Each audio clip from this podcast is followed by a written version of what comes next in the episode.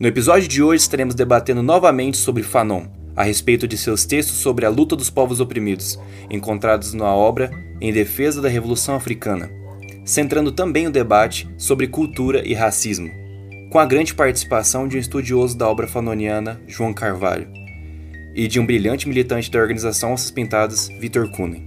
Imperialismo do norte parasita, jogando todo o povo mais ao sul no poço. Terceiro mundo, tipo Bacurau, faltando caixão pra caber tanto corpo latifúndio maldito e gedrado no estado. É, boa noite para todos. Hoje nós estaremos discutindo novamente Fanon. É, estaremos falando sobre é, o livro Em Defesa da Revolução Africana, dele novamente. Estaremos é, discutindo outros textos desse livro agora.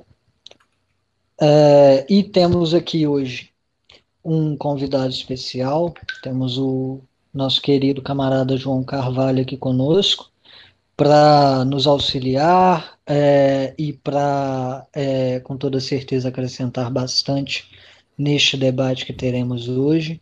Falaremos né, é, os temas assim principais né, dentro das determinações dos textos é, e seguindo o que a gente já havia começado a discutir, dando seguimento mais também na questão é, do racismo. No primeiro episódio a gente falou sobre isso um pouco, a, a gente vai expandir hoje.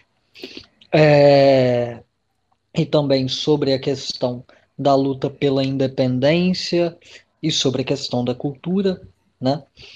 Uh, e os textos que nós vamos estar utilizando deste, deste livro específico, né? Obviamente. Outros, outros textos, com toda certeza, serão citados é, e isso apenas vai acrescentar para o debate, mas dentro deste, dentro deste livro específico vão ser os textos A Caminho da Libertação da África, Unidade, é, unidade e solidariedade efetiva são as condições da libertação africana, é, o síndrome norte-africano, antilianos e africanos, racismo e cultura, e verdades primeiras a propósito do problema colonial. Né? Então a gente vai estar discutindo é, o que é essencial dentro desses textos. Novamente, a gente sempre tenta trazer também para a nossa, nossa atualidade, para a nossa nação. É, nós vamos estruturar o início do debate. Eu vou fazer aqui uma breve introdução é, sobre o que é discutido nos textos, bem breve mesmo. Depois o João irá se apresentar. É, peço a ele que ele faça também, é, seguidamente, uma, um panorama geral ali sobre as, os problemas discutidos nos textos, e após a fala do João, nós temos também é, já agendado aqui, né, para logo depois a fala dele, a fala do nosso, do nosso amigo Vitor Kunen, que é, estará falando um pouco sobre o problema do racismo, como colocado é, em Fanon, sobre a questão da superação do racismo, né? Então, para fazer uma breve introdução sobre este, sobre a essencialidade desses textos, né? É, eu, eu, eu escrevi até mesmo algumas coisas é, me baseando na minha leitura desses textos, foram, foram lançadas né, já no, no Twitter do, do APB, né? Já está lá no Twitter do Ao Povo Brasileiro, foi lançado em PDF, com a capa que o nosso querido camarada Jorge fez para nós, é, que foram teses né, sobre a Revolução, 18 teses sobre a Revolução nas Nações Oprimidas. É, e eu escrevi exatamente baseado nesse texto porque esse texto ele tem esse ele, ele tem uma esses textos né, no caso tem uma característica que, que é, é muito é muito importante para as nações oprimidas e para os povos oprimidos em geral né são, são temas que são atualíssimos ainda para nós aqui é, porque eles eles trazem essa preocupação, eles trazem esta problemática da questão da superação da é, colonialidade na materialidade e na consciência do povo. Né? São textos é, muito bons para se discutir isso. Né? E na escrita dessas teses e na minha leitura do texto, eu, eu tive, tive é, muito, muito prazer em ler e compreender a perspectiva do Fanon dessa superação da colonização e também de trazer para a nossa realidade né, de semicolônia, né, porque estes textos eles vão se focar é, realmente numa luta real contra os aspectos econômicos e militares do domínio colonial. Eles vão reforçar a verdade e a necessidade dos povos coloniais é, desenvolverem o seu próprio poderio econômico militar para lutar contra o colonizador. Eles vão reforçar a, a, a, necessidade de que esses povos eles se envolvam tanto mais na sua própria luta, né, e, e se abstenham da luta né, interna entre os, é, as nações é, imperialistas, né, tomem uma posição de neutralidade frente a elas e se apoiem e encontrem é, apoio e, e apoiem eles também as nações que os estão apoiando, ou seja, na maior parte das vezes, as nações que também estão no processo de superação de sua condição de subordinação, né? Ele tem um foco gigantesco também na questão da formação da unidade popular, né? exatamente pelo processo de luta do povo oprimido, que vai é, permitir que esta unidade seja formada, e na questão desta unidade só poder ser formada pela luta, e a luta em si ensejar esta unidade também, né? É, então esses textos eles são ótimos realmente para a nossa situação atual e são ótimos, é, obviamente, também para compreender a situação histórica na qual é, eles foram escritos, né?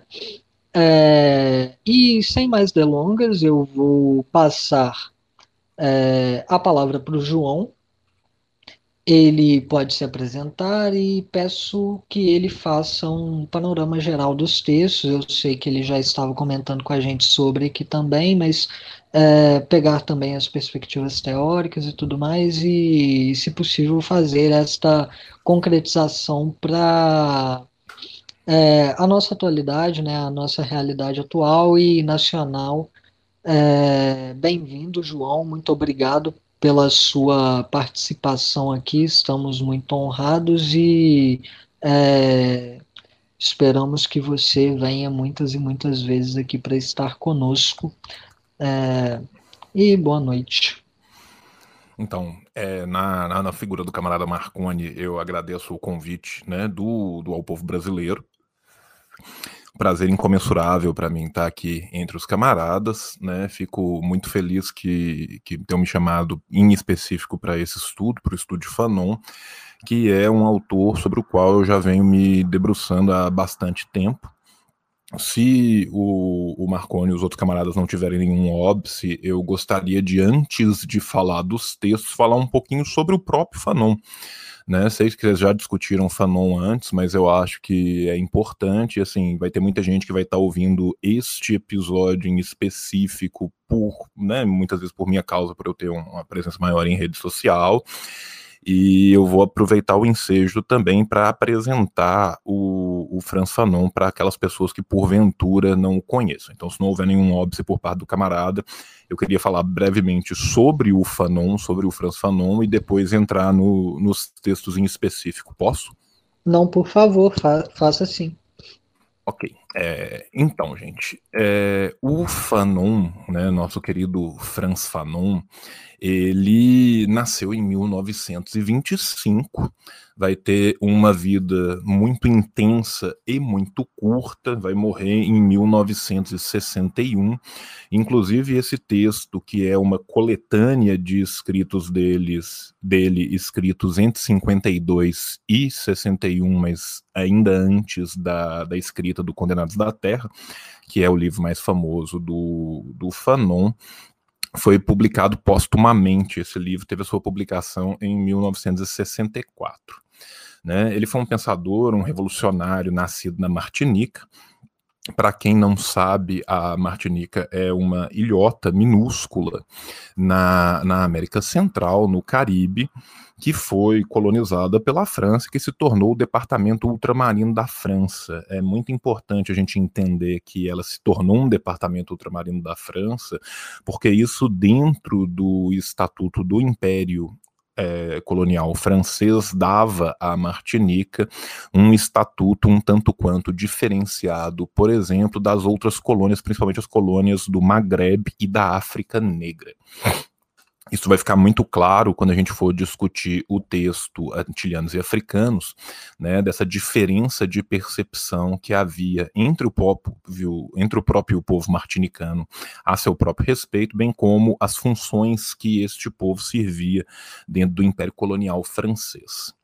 Pois muito bem, Franz Fanon serviu o exército francês durante a Segunda Guerra Mundial na luta contra o nazismo e vai ser precisamente durante o seu tempo de serviço na Segunda Guerra Mundial que ele vai se aperceber do profundo racismo da própria França né? Saindo do exército, ele estuda medicina em Lyon, vai se especializar em psiquiatria, e além da medicina, o Fanon ele estudou profundamente as humanidades, né? Ele frequentou cursos de pessoas que eram muito importantes na França à época, João Lacroix, Merleau-Ponty, né? E a biblioteca dele nos conta que ele era um leitor atento de Hegel, de Marx, de Lenin, Kierkegaard, Husserl, Sartre, Mao Zedong, Ho Chi Minh, entre outros.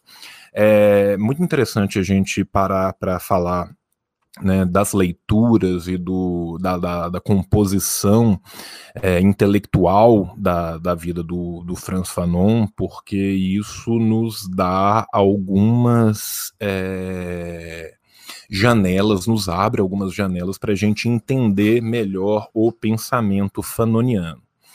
Tá? Só para vocês terem uma ideia aqui, o Fanon ele teve coletados, né, ao longo da sua vida, vamos colocar aí 330 mais ou menos livros, que também depois que ele entra, né, na sua vida revolucionária, né, que ele passa a agir diretamente junto com a FLN, ainda mais com o ELN, né, ele vai passar os últimos anos da sua vida né, em diversas missões na tarefa revolucionária, fugindo constantemente da morte, né, lembrando que o serviço de inteligência francês perseguia e matava não somente né, os intelectuais e os militantes da cúpula do movimento argelino, mas indistintamente toda a população argelina.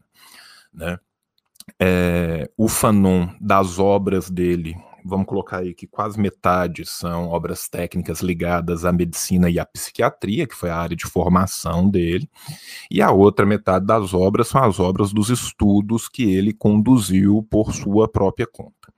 Dentre essas obras, mais ou menos 180, 54 eram títulos só de mal. Tá? Então, a presença de Mao Zedong dentro da concepção de filosofia marxista do Fanon é muito grande, e também a presença de Ho Chi Minh e os estudos sobre a Indochina. A gente tem que lembrar aqui que no período em que Fanon vai estar na Argélia, primeiro como médico psiquiatra em Blida Joinville, posteriormente como revolucionário pela causa da libertação do povo argelino, é o mesmo período em que a Indochina como um todo estará lutando contra o jugo colonial francês, lembrando aqui da vitória de Bien Phu. Né? Então, para Fanon, compreender as vitórias do, do anticolonialismo, do marxismo anticolonial, era extremamente importante como uma forma de, adaptando à sua própria realidade, compreender, agudizar e profundizar as contradições da própria sociedade argelina, para que pudesse haver uma ruptura revolucionária na Argélia. Bem, a partir dos estudos do Fanon em Lyon, ainda na sua formação para psiquiatria, e ao se aprofundar no conceito de alienação em Hegel e Marx, ele vai escrever em 1952 o Pele Negras, Máscaras Brancas, né, que era o, o, a tese de doutorado dele. Essa tese vai ser negada, ele vai ter que escrever uma tese qualquer rapidamente somente para obter o título, né? E uma vez obtendo o seu título, ele vai se mudar para a Argélia, aonde ele vai clinicar em Blida Joinville. Blida Joinville era um hospital psiquiátrico na localidade de Joinville. Pois muito bem. O que, que é importante também deste período do Fanon em França que traz essa diferença gigantesca na vida dele? Fanon, quando ele chega na França, né, ele vai para lutar, ele vai alistando-se no exército francês, tem toda essa tomada com o racismo do europeu como um todo, também o racismo do francês, e ao estudar em Lyon, ele se aproxima dos ciclos daquilo que era à época o movimento da negritude, né? movimento esse que um dos baluartes é Aimé Césaire, digamos o mais revolucionário deles, mas que vários outros intelectuais de origem africana ou antilhana participaram desse movimento, principalmente em volta dessa revista que chamava Presença Africana, né, Presença Africana, muitos deles é, não revolucionários, né, muitos deles sociais-democratas e mesmo alguns poucos deles sequer isso. Neste contato primeiro que ele já tem com esta intelectualidade diaspórica na França, Fanon já começa a desenvolver toda uma teoria que ele vai acrisolar ao longo desses poucos anos de produção de obra que ele vai ter. Né? Se a gente pensar que ele morreu em 61, a obra dele, que é uma obra muito vasta, é toda pro produzida entre 52 e 61. Uma vez que ele chega em, na Argélia, ele vai tomar então um contato diuturno, né, do dia a dia com os horrores da situação colonial e da alienação que causava tantas patologias, né, na, da, que era a realidade da colônia. Vai ser então que Fanon cansado de clinicar simplesmente um homem, né, cansado de clinicar a pessoa e devolvê-la a uma sociedade doente, que ele vai finalmente romper né, com a sua postura de médico psiquiatra de clínica particular e vai adotar uma postura revolucionária, tentando também a clínica do povo. Fanon diz na sua carta de ruptura, carta ao ministro francês, que inclusive está nesse livro em defesa da Revolução Africana, que não adianta você curar um homem e reinseri-lo numa sociedade que é doente, numa sociedade que é patologizante, porque essa sociedade novamente adoeceria este homem. Uma vez militante da Frente da Libertação Nacional Argelina, ele vai se tornar um dos representantes do governo provisório, figurando como diplomata pela Argélia em vários encontros entre países africanos e os países do chamado Terceiro Mundo, né? lembrando que em 1955 nós temos a Conferência de Bandung e o Movimento dos Não Alinhados. Né? Vai ser durante este período já da sua ruptura revolucionária que ele vai escrever o L'Ensemble de la Révolution Algérienne, né, o ano 5 da Revolução Argelina, que infelizmente ainda não tem é, tradução para o português e que é uma lástima. Eu pretendo traduzir este livro, nós só estamos vendo como que a gente vai fazer porque infelizmente a, o pessoal que ficou com os direitos da obra do Fanon são extremamente ciosos desses direitos. para além disso, ele vai contribuir o tempo inteiro com o El Mujahid. O El Mujahid era o periódico oficial da Frente de Libertação Nacional Argelina. Boa parte dos escritos que estão aqui, principalmente os da quarta parte, são todos eles publicados no El Mujahid. Esses escritos do El Mujahid, eles são de atribuição posterior, porque ninguém no El Mujahid assinava os escritos, vez que era um movimento revolucionário, e aquelas pessoas eram perseguidas pelos aparatos repressores do, do coloniado francês. É, esses escritos foram, né, todos compilados no, né, por La Révolution Africaine et Politique, que é esse livro que nós estamos aqui discutindo hoje.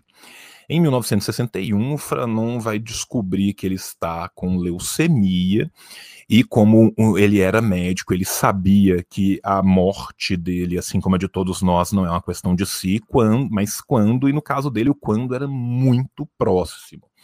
Ele escreve em dez meses, então, a sua obra mais famosa, Os Condenados da Terra, que é prefaciada pelo Sartre, né? E que vai ser lançada um pouco depois da sua morte, mas que ele haverá impressa no seu leito de morte.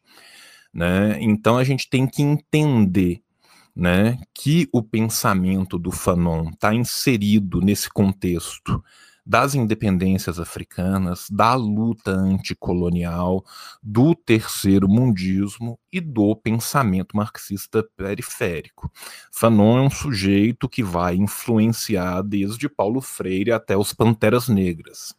Dentre os textos obrigatórios de formação dos Panteras Negras estavam Mao Zedong e Fanon. Né? Partindo um pouco desse primeiro é, contato que eu estou fazendo aqui com a, a, a, vida do Fanon de uma forma muito resumida, eu quero falar um pouco de cada um dos textos agora também, resumidamente, para que a gente possa né, encaminhar as discussões ulteriormente. O primeiro texto que a gente escolheu aqui, que o Marconi escolheu aqui, que o grupo escolheu, né, foi o Sindroma Norte-Africano. Né? É, esse texto é, inclusive, também o primeiro texto da própria coletânea e o texto mais antigo da coletânea. Esse texto vai ser publicado na revista L'Esprit em fevereiro ou março de 52. E este texto vai se focar a partir do prisma de uma visão de um médico no problema da colonialidade. Ou seja, o que o Fanon vai discutir e o que que o Fanon vai mostrar nesse texto. O Fanon vai mostrar nesse texto com um profundo grau de ironia que o árabe, o habitante do Maghreb, aquele que é o norte-africano, ele está doente constante e perenemente, porque é a situação colonial que cinge o homem, é a situação colonial que o torna doente, e também vai mostrar que o colonizador já vê já enxerga o norte-africano como uma ideia pré-concebida. O norte-africano é erigido em um arquétipo, é erigido quase que num tipo ideal. Ou seja, o que isso significa dizer? Isso significa dizer que o profundo preconceito racista, que é o arcabouço sobre o qual é construído a modernidade, a contemporaneidade, obviamente o colonialismo, já traça um julgamento, um pré-julgamento do norte-africano por parte do europeu, por parte do médico, que Fanon vai falar que rompe com a ideia hipocrática da medicina como cura do homem. Ou seja, quando Fanon fala que se você, você colonizador, você homem francês, você médico que clinica em qualquer lugar do Império Ultramarino francês, não consegue ver no homem que está diante de você, e aí homem não é homem no sexo masculino, é no ser humano que está diante de você, um ser humano, a doença sua, que é o racismo, já pressupõe todas as doenças, sejam elas verdadeiras ou não, sejam elas de fato é, fundadas num sintoma do corpo, ou talvez num sintoma simplesmente simpatético, ou talvez num sintoma simplesmente psiquiátrico, de antemão. E da igual maneira, do outro lado, a doença perene que o norte-africano sente, que quando ele passa a mão em todo o abdômen e me fala dói aqui, a dor dele é a dor de uma alma, a dor dele é uma dor de uma psique destruída, de um homem cingido, de um homem afastado e alienado da sua própria existência enquanto homem. Né? Fanon, se tem algo que permeia o Fanon, é este humanismo do Fanon. Fanon é profundamente humanista. Tanto que nas discussões acadêmicas que se ensejam em torno da obra do Fanon, né, que na academia muitas vezes se chama de os fanonismos, os diversos fanonismos, né, o marxismo do Fanon é um marxismo humanista. Né. Partindo adiante para o segundo texto, o Antilianos e Africanos, aqui é muito interessante a gente notar e esse é um texto publicado em 1955 também na Esprit. Esse texto vai ser muito importante para a gente entender um pouco do próprio Fanon. Fanon, este que era antilhano de nascença e que optou por se tornar argelino, que se tornou de fato africano em sua vivência. Né? O Fanon, quando ele vai falar do, no Antilianos e Africanos, ele vai mostrar como que a situação colonial às vezes consegue passar com a sua violência da dominação estratagemas diferentes de colonização e de ideologia em diferentes tipos de colônia. Ora, se o antilhano só vai se entender como um homem negro, se o artilhano só vai se entender como um homem colonizado depois da guerra, é exatamente porque antes da guerra não havia sobre o antilhano a mesma presença, a mesma força, a mesma violência gigantesca da colonização que existia em África. Vai ser quando os franceses são obrigados a se estacionarem nas Antilhas durante um longo período de tempo, um longo período de convivência, que o antilhano vai finalmente perceber-se do seu caráter enquanto homem colonizado. Por quê? Porque antes disso, o antilhano muitas vezes era aquele que tinha, entre aspas, o privilégio de ser o capitão do mato, de ser o capataz da colônia francesa, do Império Ultramarino francês.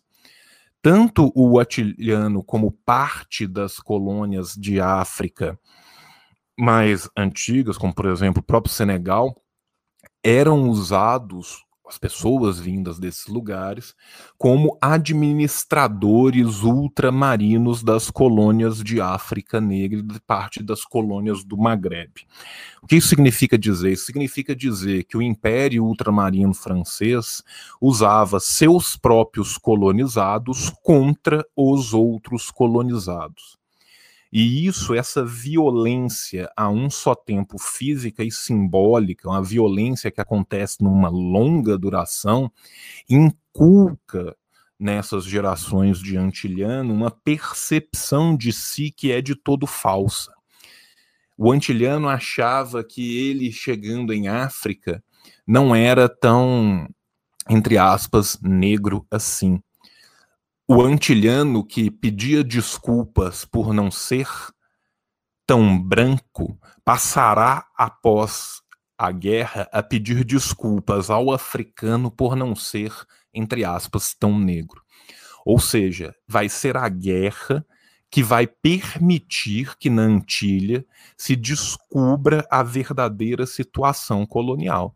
Obviamente, situação essa já profundamente conhecida pelos africanos dentro do Império Ultramarino.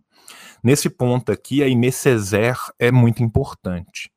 A Aimé Césaire foi um intelectual antilhano, também martinicano como Fanon, que retorna ao seu país depois de passar um longo período em França, né, e que nesse retorno ele tenta quebrar esse véu da ideologia que tampava a visão da sociedade antilhana sobre a sua própria realidade.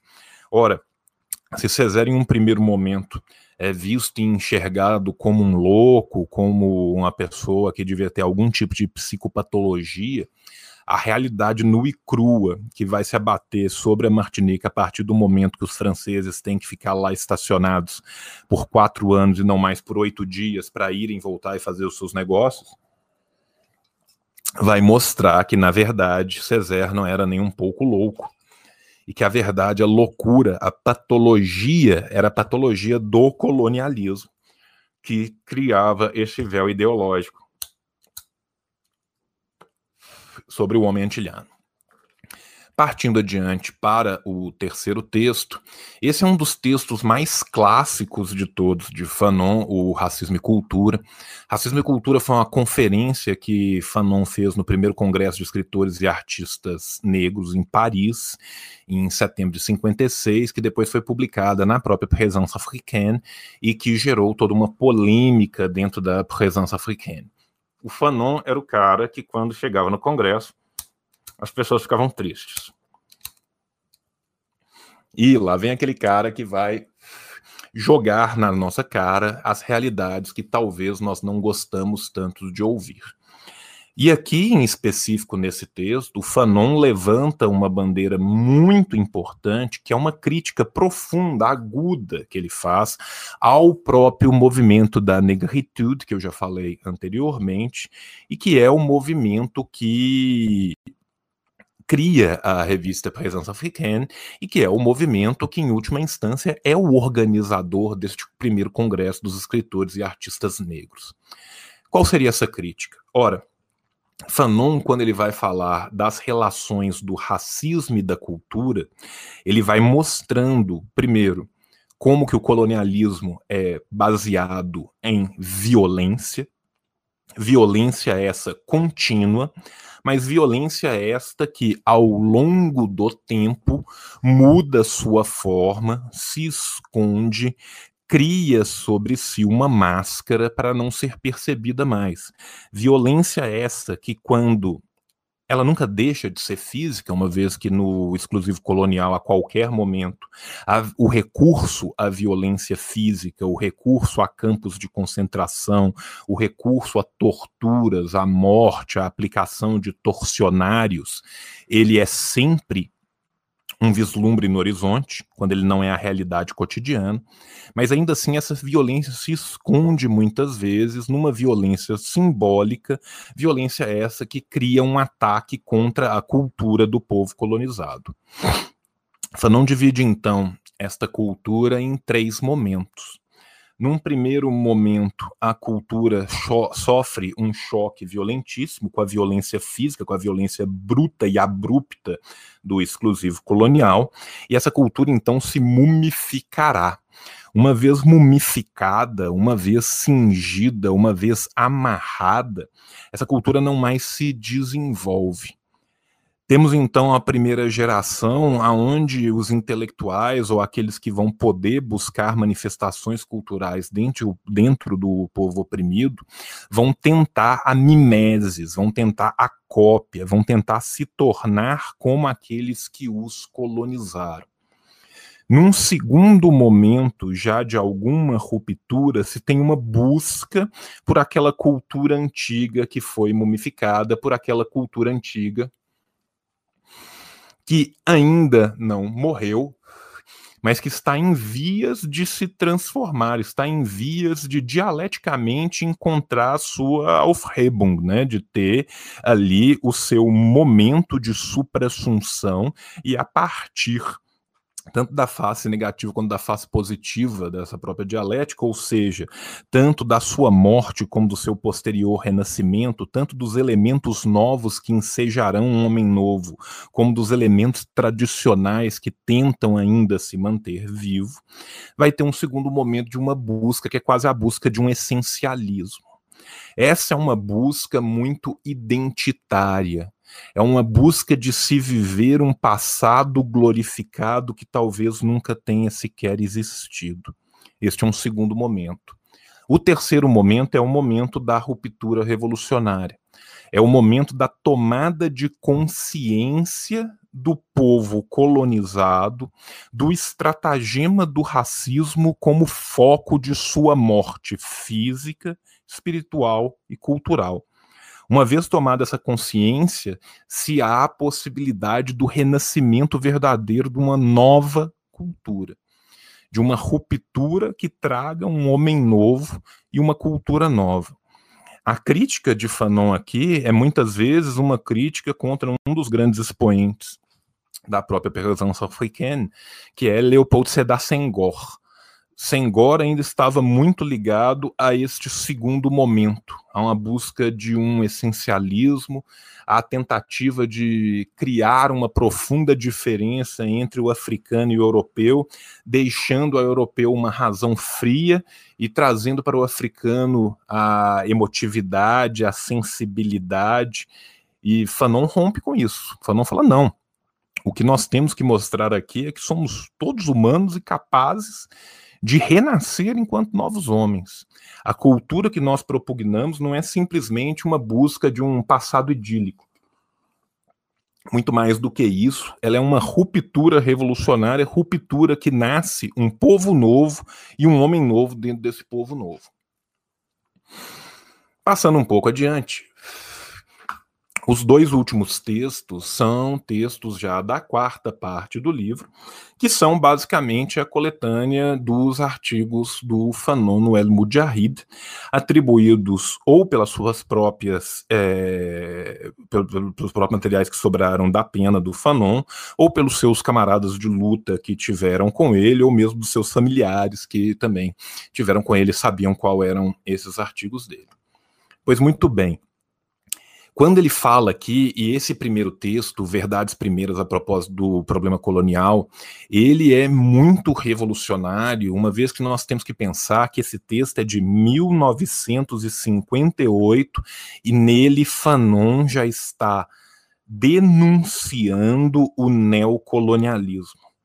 O que Fanon denuncia aqui são as falsas tentativas de independência que são cooptadas pelos países imperialistas, pelos países colonialistas, que dão aos povos uma falsa independência, enquanto mantém esses povos completamente dependentes economicamente. Ora, se a gente for trazer isso para o nosso Brasil, nós nunca tivemos a nossa segunda e real independência. Aqui, Fanon está sendo muito à frente do seu tempo, denunciando o colonialismo em 58. Boa parte dessas denúncias, boa parte da percepção daquilo que ainda era naquele tempo da escrita desse texto uma coisa muito nova, só iriam acontecer na outra década, só iriam acontecer ao longo da década de 60, quase na virada da década de 70. Fanon aqui está mostrando como que o imperialismo se adapta, como que o colonialismo se adapta. A necessidade de se manter, mesmo após a independência, a luta constante pela fundação de uma nova sociedade livre das amarras do neocolonialismo. Não basta romper com o colonialismo, é necessário se romper também com o neocolonialismo que o próprio que a própria morte do colonialismo enseja, mas o próprio neocolonialismo traz em si o germe da sua derrota. Por fim, né, o último texto, onde ele vai falar da unidade da solidariedade efetiva, são as condições da libertação africana. Aqui, Fanon vai trazer um texto que é um texto muito político e geopolítico. Fanon, quando escreve esse texto, lembrando que este texto é de 1960, Fanon já escreve esse texto num momento em que a luta pela libertação argelina está em vias de sua conclusão, em um momento em que a luta de libertação argelina já conseguiu grandes vitórias e mais do que isso num momento aonde se tem de um lado uma pequena detente entre a OTAN e o Pacto de Varsóvia e por outro vários povos se tornando independentes e vários povos independentes se aliando ao movimento dos não alinhados. Aqui Fanon vai nos mostrar claramente entre as entrelinhas a diferença significante do que as nações imperialistas, do que as nações colonialistas, daquelas nações que fazem parte da organização do Tratado do Atlântico Norte, agiam em detrimento dos países que buscavam ainda então a sua independência, e como que, diferentemente disso, muitas vezes as nações ligadas à União Soviética, ao PICUS e ao Pacto de Varsóvia agiam de uma forma muito mais, de fato, solidária com aqueles povos.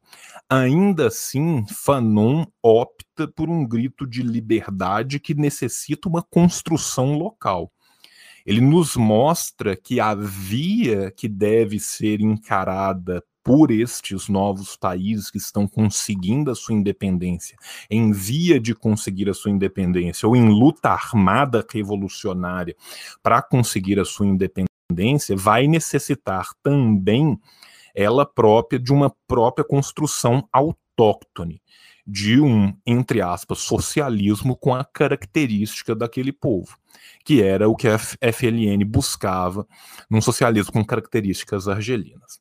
Acredito que tenha né, conseguido fazer aqui uma introdução sobre os textos e sobre o autor, e vou repassar a palavra aos camaradas, né, pedindo desculpas se eu me delonguei demais.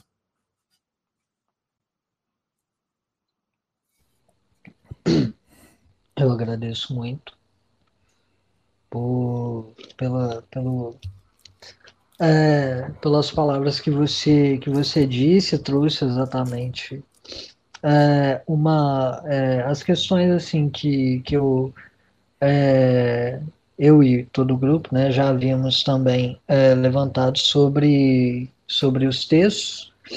É, considero, considero de uma importância gigantesca é, discutir a questão de como, como esses textos do Fanon ele, eles é, trazem essa preocupação sobre, sobre a questão do colonialismo, não apenas sobre a questão do colonialismo é, encerrado em si mesmo, mas também de seu desenvolvimento histórico, né?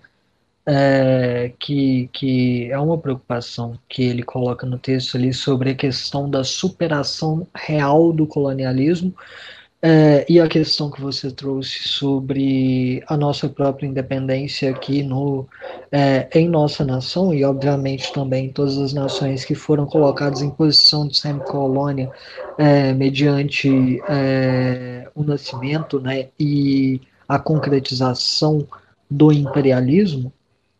São, são coisas atualíssimas da gente da gente conseguir é, ter, um, ter um debate sobre isso é, é muito é muito revigorante que a gente possa ter um debate sobre, sobre essas questões particulares é, que são tão importantes para a nossa própria organização revolucionária, né? Afinal, se temos uma perspectiva é, para além é, do, que, do que vivemos hoje né, terá de ser essa necessariamente. E apenas para comentar rapidamente aqui sobre um outro ponto que você é, colocou lá no, lá no início e que vai fazer um. A gente vai linkar aqui com o que o nosso camarada Kunen vai, vai colocar para a gente também. É, é interessantíssimo quando você olha os textos especificamente sobre racismo e cultura desta obra do Fanon, né, porque é, é uma coisa que ele desenvolve talvez de forma mais compreensível, não sei se melhor, mas mais compreensível, mais extensa, né, digamos assim, é, no Pele, Negras, é, Pele Negra Máscaras Brancas. Aliás, é, eu já até te disse isso no, no privado, mas digo de novo. É, muito obrigado pelo seu artigo, o artigo que você escreveu sobre Fanon e a questão colonial porque foi exatamente o que me trouxe a leitura deste, desta obra, Pele Negra Máscaras Brancas, e eu devorei o livro porque é maravilhoso. Hoje em dia está realmente entre minhas obras preferidas no geral mesmo, assim, é, em minha vida, porque é uma obra maravilhosa. É, e ele traz este. Eu até compartilhei o artigo também com o pessoal no, no grupo é, espero que, que tenham lido também, porque é um artigo ótimo. É, e ele traz essa preocupação nessa obra é, sobre a questão do racismo ser exatamente como você havia colocado lá no começo, a, a, o, você olhar para a pele da, da, da pessoa, você olhar para os seus traços, e a partir disso você ver é, esta pele como é, depositária de valores específicos, os quais determinam como aquela pessoa deve e irá agir necessariamente. Né? Então, o racismo, é, para Fanon, é, ele é colocado dessa forma, que é uma forma brilhante de colocar o problema.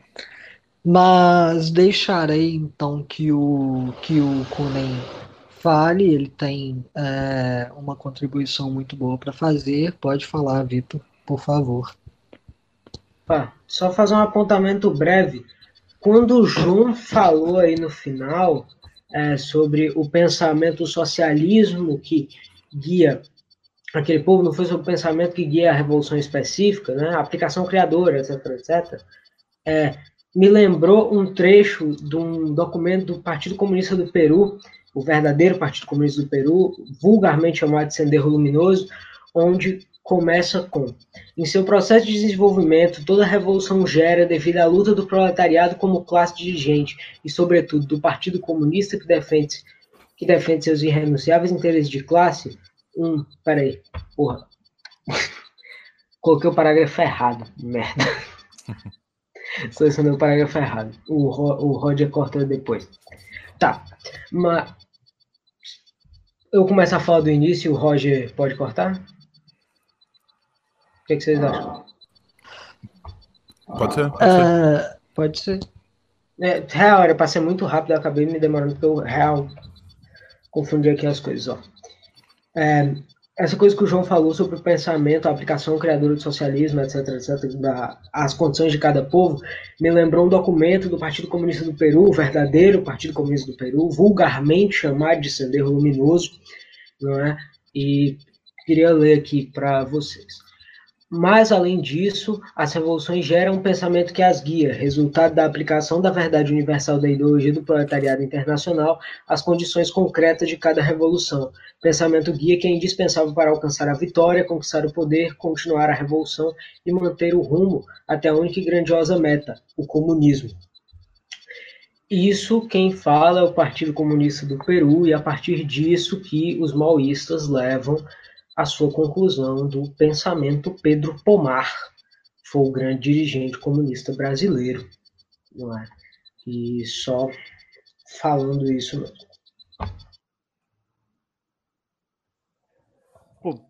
É, agradecido pela contribuição. Inclusive, acho que pode ajudar no ponto final aqui da minha fala. É só uma pergunta. Meu microfone tá, tá, tá ok de ouvir, porque tá é perfeito. muito baixo. Tá tranquilo. De boa. Enfim. É, boa noite, é, eu sou o Vitor Kunen, do coletivo Onças Pintadas. É, a gente já participou de um podcast sobre o maoísmo, outro companheiro do coletivo, o Alejandro. E a minha fala vai ser no sentido de pincelar de forma bem generalizada a questão do racismo em Fanon e da questão da, da ideia de superação de raça, que vem uh, tanto da, do debate em Fanon quanto posterior, sendo levado pelos por quem ele foi, por quem ele influenciou, né? Bom, é, muito se fala da, da ideia de superação de raça sendo referida de forma equivocada como uma ideia de abolição, de um sentido meio formalista, é, por assim dizer. É, supostamente a raça já é abolida, mas praticamente não. Em teoria ela está abolida dentro do, das questões jurídicas, enfim. Mas, bom, o racismo, ele como estrutura ideológica e uh, teórica, ele pressupõe a existência de uma raça como um fenômeno social e vice-versa. Então, na constituição de uma identidade, como o João colocou, especialmente na, nas contribuições do Senghor e do M. Césaire, no debate em efervescência no período, se subverte essa ideia da racialização, o racializado ele subverte no sentido de reganhar sua autoestima, de superar suas diversas condições materiais, econômicas, intelectuais, é, atrasadas pelo racismo, pelo neocolonialismo, pelo imperialismo, é, eventualmente, mas esse não, não é um fim em si, não, não se chega num fim necessariamente, não se constitui um, um processo de ruptura a partir desse, dessa dinâmica. E pelo processo de reconhecer a racialização, se subverte a insígnia da cor, a conotação negativa, enfim, e nesse processo se pode compreender, se aprimorar, se considerar a superação da raça. E caso contrário, a gente se encontra num, num beco sem fim, né, sem saída. É a manutenção e se estagna, a manutenção do próprio racismo e da, da ideia de raça, que os dois são intrinsecamente ligados, e se estagna historicamente. No processo dessa emancipação, a identidade é uma condição de efetivação da, da luta, de, de efervescência da, da compreensão teórica e ideológica, como antítese de racializa da racialização e a, uma oposição consciente ao racismo. E se não há no horizonte do debate racial a ideia de superar a raça por si só, é, não há perspectiva de superação do racismo, visto que a existência de um pressupõe a outra, e se não há perspectiva de superação do racismo, há uma perspectiva enfim, ou eugenista, ou separatista, como vai recair uh, em teóricos como Marcos Garvey. E nesse sentido não, há, não, não há marxismo, é, há essencialismo, há identitarismo, enfim, é o que se pode colocar. É, existe uma problemática sendo colocada, aparentemente, seja no debate acadêmico, seja no debate não necessariamente público, mas é, generalizado, seja nas redes sociais, enfim, é, sobre a ideia de que brancos estão lendo Fanon e brancos estão querendo opinar sobre raça. Nesse ponto cabe a, a ideia da lei da contradição. Porque quando o branco, ele, em suas especificidades, né, da, o branco europeu, num período específico, cria o racializado, e especificamente o negro, porque o racismo e a categoria raça são fenômenos que se constituem socialmente, né, são criados a partir de processos específicos, eles não surgem do nada, eles não são biológicos inatos ao ser humano, ele cria igualmente o branco, ele cria o negro, ele cria o branco, e eventualmente ele cria outras raças, ele, ele gera essa ideia de raça ideologicamente. É, o branco ele se torna também igualmente um produto da racialização, é, como um todo, né? E a compreensão dele próprio, da, da sua condição própria, é também parte do processo dessa emancipação da, das condições do racismo. Então é urgente que, que, que este branco que se coloca é, dentro do debate leia Fanon e especificamente pensando numa nação colonial com uma dinâmica racial específica no qual brancos pobres, negros pobres estão é, em contato direto, estão próximos e, enfim, é, constituem também essa massa de explorados. É, de extrema urgência que ele opine, que ele se coloque na posição de debater e que ele pense a superação da raça igualmente, porque ao compreender sua condição, compreende a alheia e pauta igualmente a superação do, da, da, sua branquitude, né? como, se eu não me engano, é o próprio Fanon que coloca esse conceito de branquitude. E aí cabe uma problemática final é, em relação a esse debate, que muito se coloca, ah, não se deve pautar isso durante só um processo revolucionário, no contexto de revolução cultural, porque caso contrário não não se tem a possibilidade a priorística de efetivar esse processo de superação da branquitude, enfim, bem longe disso, porque é um equívoco muito grande colocar que ah, depois da revolução a gente vê. E isso é relegado especificamente, né, é, para as questões raciais, sexuais, de gênero, etc. E é um equívoco absurdo colocar algo dessa urgência para algo depois da revolução, ou para se pautar num, em um momento posterior que a gente não sabe nem sequer qual é. É, é absurdo colocar absolutamente qualquer questão nesse sentido, porque o partido, as organizações marxistas, revolucionárias, enfim, progressistas no geral, democráticas, e que tem como horizonte a, a, superação dessas questões, elas são invariavelmente a vanguarda da, da reconstrução do mundo, da, da reconstrução da sociedade, da superação das antigas estruturas. Então, ele deve é, priorizar e pautar de forma categórica no seu seio esses debates. Ele, ele deve ter esse horizonte definido. E, para finalizar, só uma citação do, do Fanon que eu acho que sintetiza bem específico o que eu comentei aqui. É, da, de pele negras máscaras brancas. De algum modo, minha cor deve ser percebida como uma tara. A partir do momento em que o preto aceita a clivagem imposta pelo europeu, não tem mais sossego. E desde então, não é compreensível que tente elevar-se até o branco, elevar-se na gama das cores a qual o branco confere uma espécie de hierarquia? Enfim, agradeço pelo espaço. Eu que agradeço pelos comentários. É, como o Vitor bem colocou, eu gostaria apenas de fazer um comentário sobre isso. É, nós temos nós temos uma necessidade gigantesca, né, de é, integrar, integrar sempre. Aliás, isso isso deveria ser um pressuposto mesmo é, de todo de todo partido comunista, né, é, de toda organização popular, de trazer esses debates não como coisas separadas, e sim como coisas completamente interdependentes dentro dos, é, do fator do fator maior da opressão como um todo, né?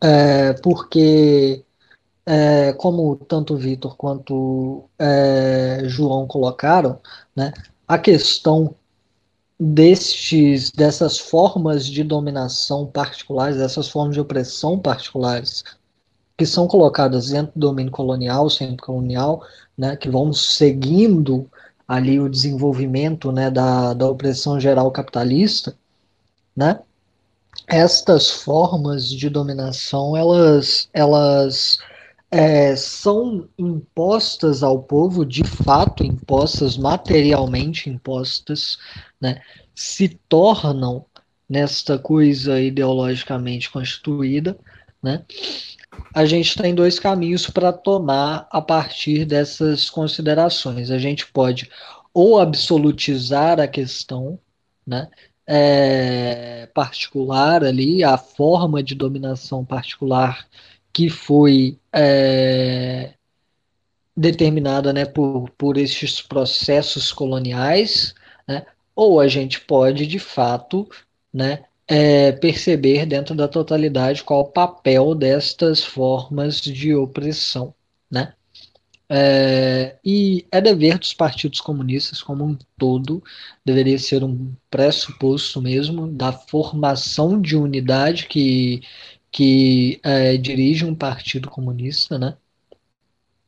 É, levar em consideração essas coisas como completamente integradas aos seus processos é, de luta contra a opressão, né? É, então o Fanon ele deixa isso bem claro no texto e a gente tem que ter isso bem claro na nossa cabeça, né? É, que é, o nosso o nosso dever, né? é, revolucionário é exatamente trazer estas preocupações do povo, concretizando-as né, e, e tendo sempre a perspectiva da totalidade da coisa, é, para que não nos percamos né, no, nos idealismos que, infelizmente, por vezes adentram é, as fileiras dos partidos e de demais organizações é, que se propõem populares, né? Para que nós possamos exatamente combater a isso, para que nós possamos combater o ecletismo que muitas vezes circunda essas questões e as concretizar de, fo de forma realmente popular, né? levando realmente em consideração os processos é, e as preocupações populares e não é, fazendo disso um populismo barato, né? Mas ao invés disso, radicalizando, né, no sentido marxista da coisa, então tomando pela raiz o que querem estes povos oprimidos dizer com suas reclamações que muitas vezes serão pontuais e muitas vezes já, já estarão mais avançadas, né? Qual é a essência destas coisas que estão dizendo os povos oprimidos? Entre elas, exatamente, também a questão do racismo, né? É, e a questão de gênero, obviamente, também. É, e era apenas isso mesmo que eu queria comentar. Quem havia se inscrito pode falar. É, eu queria só pontuar uma coisa que eu achei extremamente interessante, porque eu já vi algumas discussões sobre e sempre se debate. Eu já vi várias pessoas com até bons argumentos, tipo, um, bom debate sobre que é o caráter marxista do Fanon, que é a pontuação de que talvez Fanon não fosse marxista e como caracterizar Fanon como um marxista. Aí eu acho interessante entender que Fanon tem na base da sua. que você consegue ver claramente que Fanon tem na base da sua análise, que é o prisma do marxismo, que seria uma análise materialista, análise dialética de, da realidade dele, e é extremamente claro, principalmente quando ele analisa a necessidade material do compromisso revolucionário de libertação. Quando ele diz que o otimismo revolucionário não pode, ele tem de estar aliado obrigatoriamente ao compromisso revolucionário do povo. E quando ele diz que o e quando ele diz que o, a libertação só pode vir pela mão do homem e que o desenvolvimento dialético da situação não se pode, ele não vem ele não vem do além, não vem do nada, ele vem da nossa ação, ele vem do desenvolvimento de nós. A materialidade se desenvolve, nós, mas nós continuamos protagonistas dessa história. Nós continuamos usar quem, a, quem age, quem faz a revolução, e é nisso que ele basicamente trans, transparece o seu materialismo. Quando ele diz que a mão do homem será quem faz a revolução. Quando ele diz que o povo africano que lutará por sua resistência.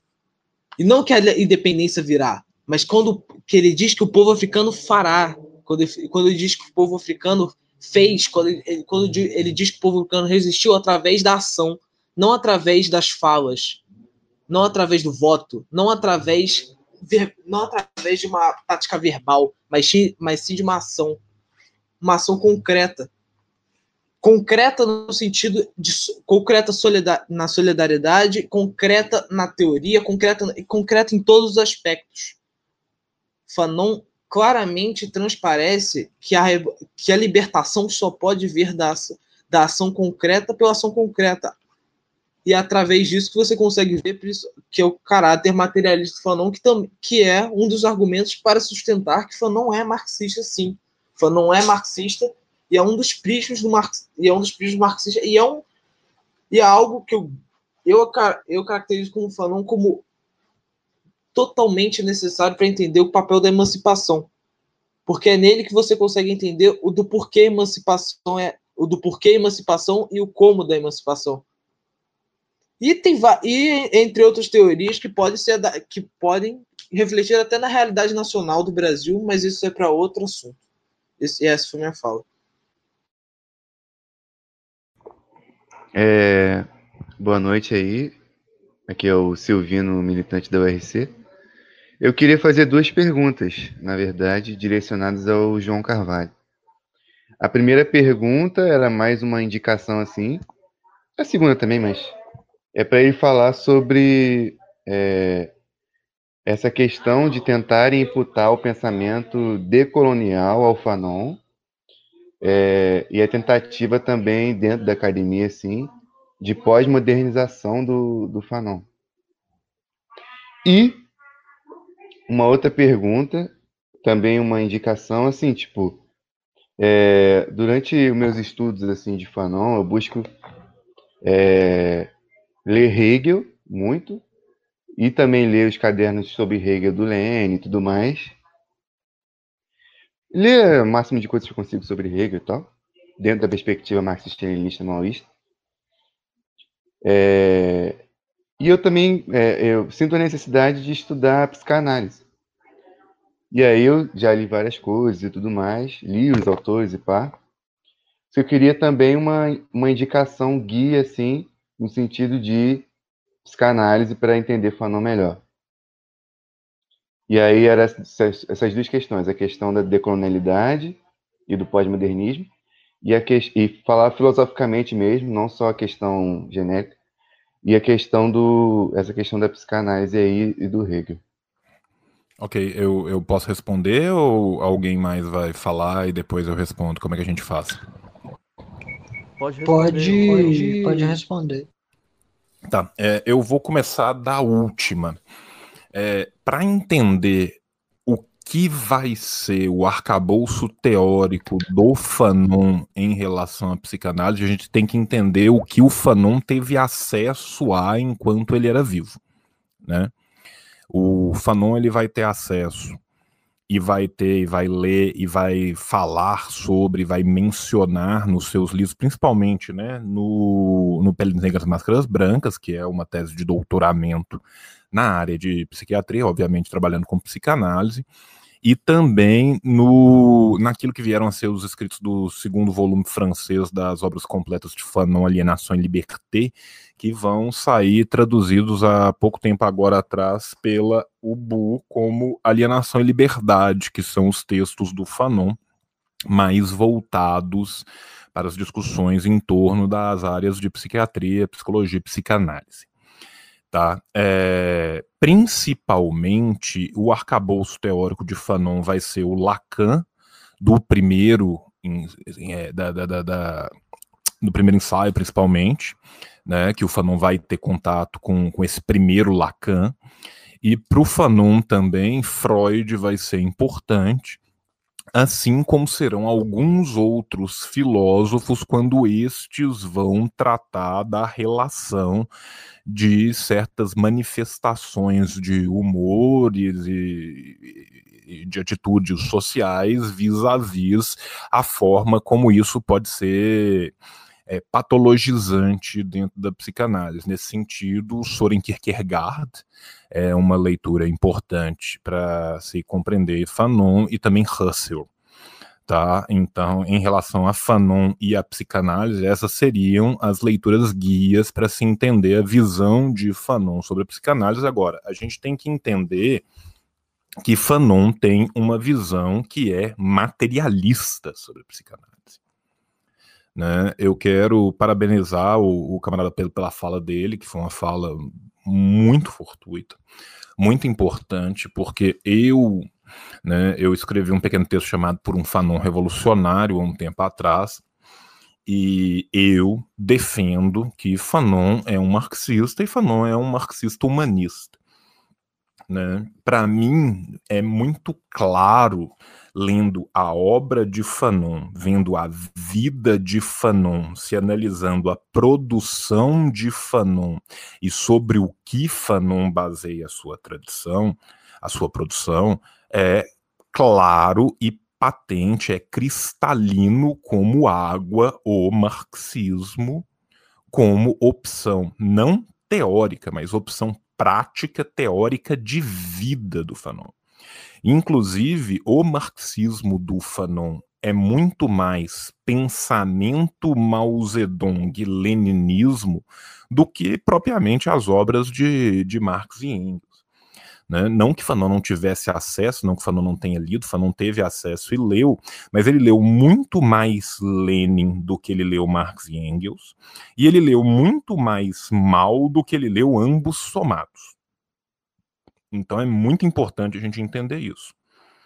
Para mim, alguém que consegue ler a obra fanoniana, consegue ler o L'Ensemble de la Révolution algérienne, consegue ler todos os textos que ele escreve no Mujahid, consegue ver o sujeito falar a partir da sua análise material das totalidades da situação argelina sobre a necessidade da Revolução Argelina começar pela via camponesa e não consegue enxergar nesse homem, cujo a cada seis livros que ele leu na vida, um era de Mao Zedong, que esse homem era marxista, para mim, não é uma análise, é uma vontade filiatória sabe? A gente pode discordar do marxismo do Fanon, a gente pode ter problemas com algumas das linhas do marxismo do Fanon, mas descaracterizar o marxismo de Fanon, para mim, é não ver a realidade da vivência da vida de Fanon. Fanon é um homem que adotou a tese 11 em todas as suas oportunidades. Né? Ele não simplesmente se manteve sob a égide de um marxismo ocidental acadêmico, ele dedicou todos os seus esforços, enquanto vivo ele foi, para uma prática que de fato mudasse o mundo. Então, esse é um ponto que eu queria fazer apoiado na, na, na, fala anterior do camarada, bem como respondendo à questão da psicanálise. E acredito que, em tendo respondido à questão da psicanálise e entrado na seara do, do que eu vejo no Fanon, fica mais fácil de entender as distensões que eu tenho com as caracterizações de Fanon como um filósofo decolonial ou as aproximações do Fanon com boa parte daqueles que ficam sobre este é, guarda-chuva acadêmico, né, que aceita correntes muitas vezes até antagônicas, que é aquilo que a gente chama sobre a alcunha de pós-modernismo. No caso dessas duas correntes, eu vejo muito mais é, entendendo essas correntes, entendendo Fanon como uma aproximação possível para as suas ideias teóricas do que propriamente deslocando Fanon. Isso no caso do pós-modernismo mais que o decolonial. Os estudos decoloniais vão tomar Fanon como um autor decolonial, uma vez também que, basicamente, a partir do momento que você traça é, uma ideia de que decolonial seria todo aquele que tentaria decolonizar, ou seja, que tentaria romper com as estruturas coloniais, desde os marxistas, leninistas mais ferrenhos, a até socialistas ou mesmo pessoas de um campo democrático popular, né, caberiam dentro do, do período, dentro da caracterização de um estudo decolonial, né? E aí também a gente tem que entender o decolonial, o pós-colonial e o descolonial, porque são várias alcunhas que permeiam a academia, né, e que se que se tem e todas elas buscam em Fanon ao menos um suporte para par, parte daquilo que que eles vão concordar, né, o que eles vão tracejar em cima. Né? Os estudos pós-coloniais, por exemplo, muitos deles se apoiam sobre Fanon, mas se apoiam sobre Fanon como uma das bases, sendo que as outras muitas vezes são bases até de obras que vão ser muito contrárias ao que Fanon lutava, ao que Fanon encarava como uma possível futurologia e ao, é a praxis revolucionária de Fanon. Um exemplo clássico aqui nesse caso são os estudos de Achille Mbembe, por exemplo. O Achille Mbembe, que é um filósofo camaronês pós-colonial, dentro da que é colocado dentro da escola do, do, do pós-colonialismo, ele se apoia muitas vezes em Fanon, mas ele vive uma luta constante entre Fanon e Foucault. E é aquele Foucault mais tétrico, aquele Foucault de que é, que é quase uma prisão panótica onde de nada pode, que, que nada consegue escapar, né? Então a gente tem esse problema por um lado. Na questão da pós-modernidade, muitas vezes esses filósofos, né, que são pós-estruturalistas, eles buscam em Fanon justamente a parte da obra de Fanon, que é a parte em que Fanon vai estar tratando menos das questões práticas revolucionárias. Nem todos os textos de Fanon, e aí você vai ter uma busca muito mais nos pós-modernos né, nos decoloniais menos, mas nos pós-modernos, do Fanon falando das relações da sociologia com a psiquiatria, das relações da sociologia com a psicanálise, principalmente desse Fanon do Pele Negra das Máscaras Brancas, que vai se apoiar muito em Lacan, do Fanon né, dos escritos de alienação e liberdade, esses coletâneos de escritos, que vai se apoiar muitas vezes, né, num misto da sociologia do Balandier com os aportes do Lacan que ele teve acesso, com os aportes de um Merleau-Ponty que ele já conheceu numa fase de maior supera, é, separação do, do marxismo que caracterizou o primeiro Merleau-Ponty. Né? Já no caso da decolonialidade, o Fanon vai ser visto exatamente pelo prisma né, da decolonização cultural. Então, quando o Fanon que vai. O, é, é, é, por isso que muitas vezes na academia se fala de fanonismos, né? O, o Davidson Incose, que é um grande professor, um grande especialista em Fanon, um homem que faz um trabalho de divulgação da obra fanoniana muito bom, extremamente honesto, extremamente direto. Ele acabou de lançar um livro que ele vai falar desses diversos fanonismos. Né? O Highland Rabaka também, que é um professor que eu tenho uma profunda admiração, professor e militante dos Estados Unidos, um, um, um, grande escritor, ele também discute né, essas diversas formas, esses diversos aportes do fanonismo. Aí o que a gente tem que entender é qual pedaço da obra de Fanon muitas vezes é privilegiado em detrimento dos outros e muitas vezes são suprimidos os outros apaga-se muitas vezes o Fanon dos Condenados da Terra, apaga-se muitas vezes, né, Fanon revivendo, talvez como só Engels tivesse falado da violência revolucionária anteriormente. Este Fanon muitas vezes é apagado, tanto nas vertentes pós-modernas, como pós-coloniais, como decoloniais, que vão trabalhar com outras formas de fanonismo, cada uma vai se apropriar daquilo que mais lhe convém à sua área. Ora, nós marxistas, nós marxistas-leninistas, nós marxistas-leninistas, em geral, vamos ver Fanon como um marxista a partir da totalidade da sua obra. Né? É muito clássico do pensamento liberal, do pensamento cuja exegese acaba decaindo de volta no idealismo, essa ideia de plasmar o autor, tirar uma foto estanque de um determinado momento e apagar da, do entorno desta foto tudo aquilo que não lhe convém. Né? Minha visão, ao menos, é que a análise da obra e da vida de Fanon e da sua vida de militância revolucionária, ela tem que ser feita em uma totalidade. Feita esta análise numa totalidade, fica muito claro e muito patente a filiação marxista de Fanon. Se eu faço cortes, se eu faço recortes dessa obra, se eu recorto um fanon psicanalítico, um fanon culturalista, aí eu consigo enxergar diversas formas de fanonismo.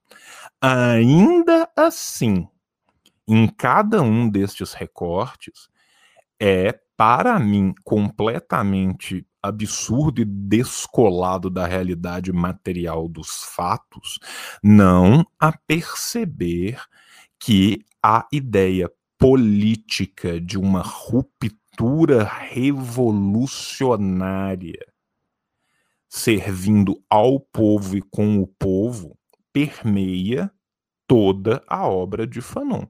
Obviamente, com muito mais força a partir do seu contato com a realidade colonial, com sua ruptura revolucionária, mas ainda assim nos seus escritos de juventude, Desculpa, gente, chegando e-mail para mim meia-noite, Deus sabe por quê.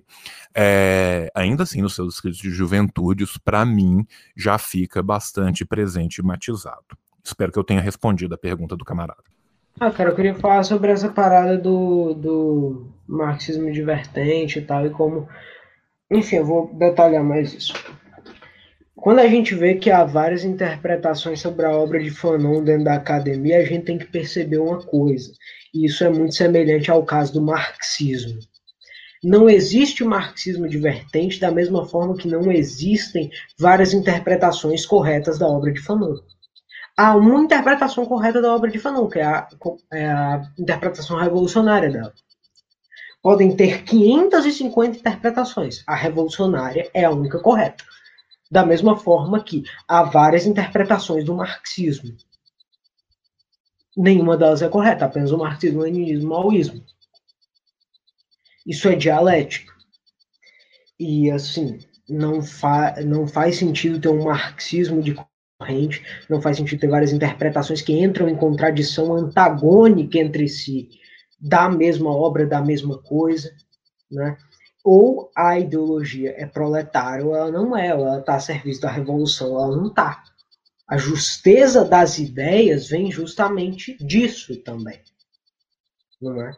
A justeza da interpretação das ideias, precisamente, ela vem disso.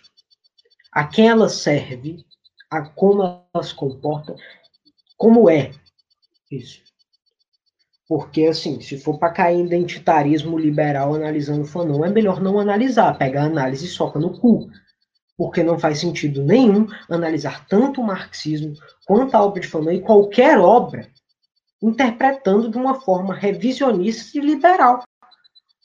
E principalmente pessoas que acreditam que pode sim haver no mundo mágico de paz, onde várias concepções que entram em contradição antagônica podem andar juntas. Isso não existe. Isso é besteira, isso é burrice. Isso termina descambando para um revisionismo do caralho e você acaba sendo liquidado, porque você não tem unidade teórica. Você vai passar 100 anos tentando fazer alguma porra e não vai fazer nada.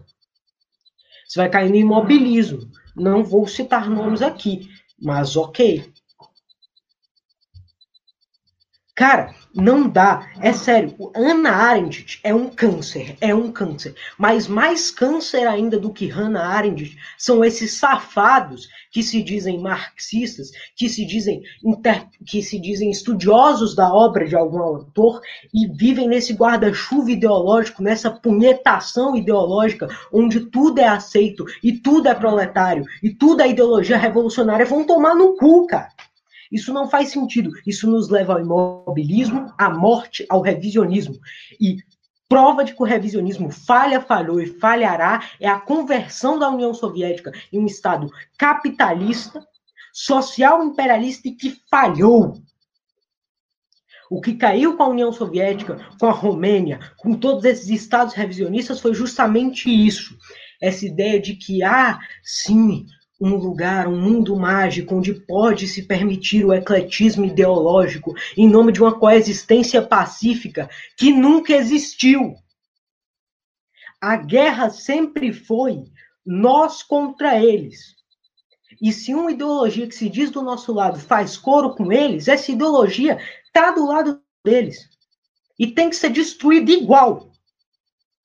Quando se fala que ah, Stalin matou comunistas, Gonzalo matou comunistas. Meu amigo, um revisionista não é um comunista. Um revisionista é nada mais nada menos que o inimigo do povo, o inimigo da revolução. E qualquer cidadão que se proponha a analisar Fanon de forma liberal é, sobretudo, um mau caráter, um oportunista, um filho da puta, que deve ser eliminado. No debate de ideias, claro, não fazendo nenhuma apologia à violência. É, então, é, Boa noite aí, amigos. Obrigado aí pela oportunidade de fala. Sou o Natan da URC do, do Grupo de Estudos Pedro Pomar. sempre bom estar aqui é, compartilhando com vocês as discussões.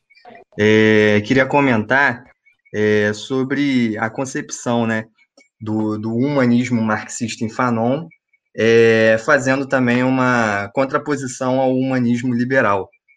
E é muito importante a gente discutir sobre isso, porque a gente está versando sobre um teórico é, que falou abertamente sobre o anticolonialismo, é, principalmente da libertação nacional é, das colônias da, da, França, né?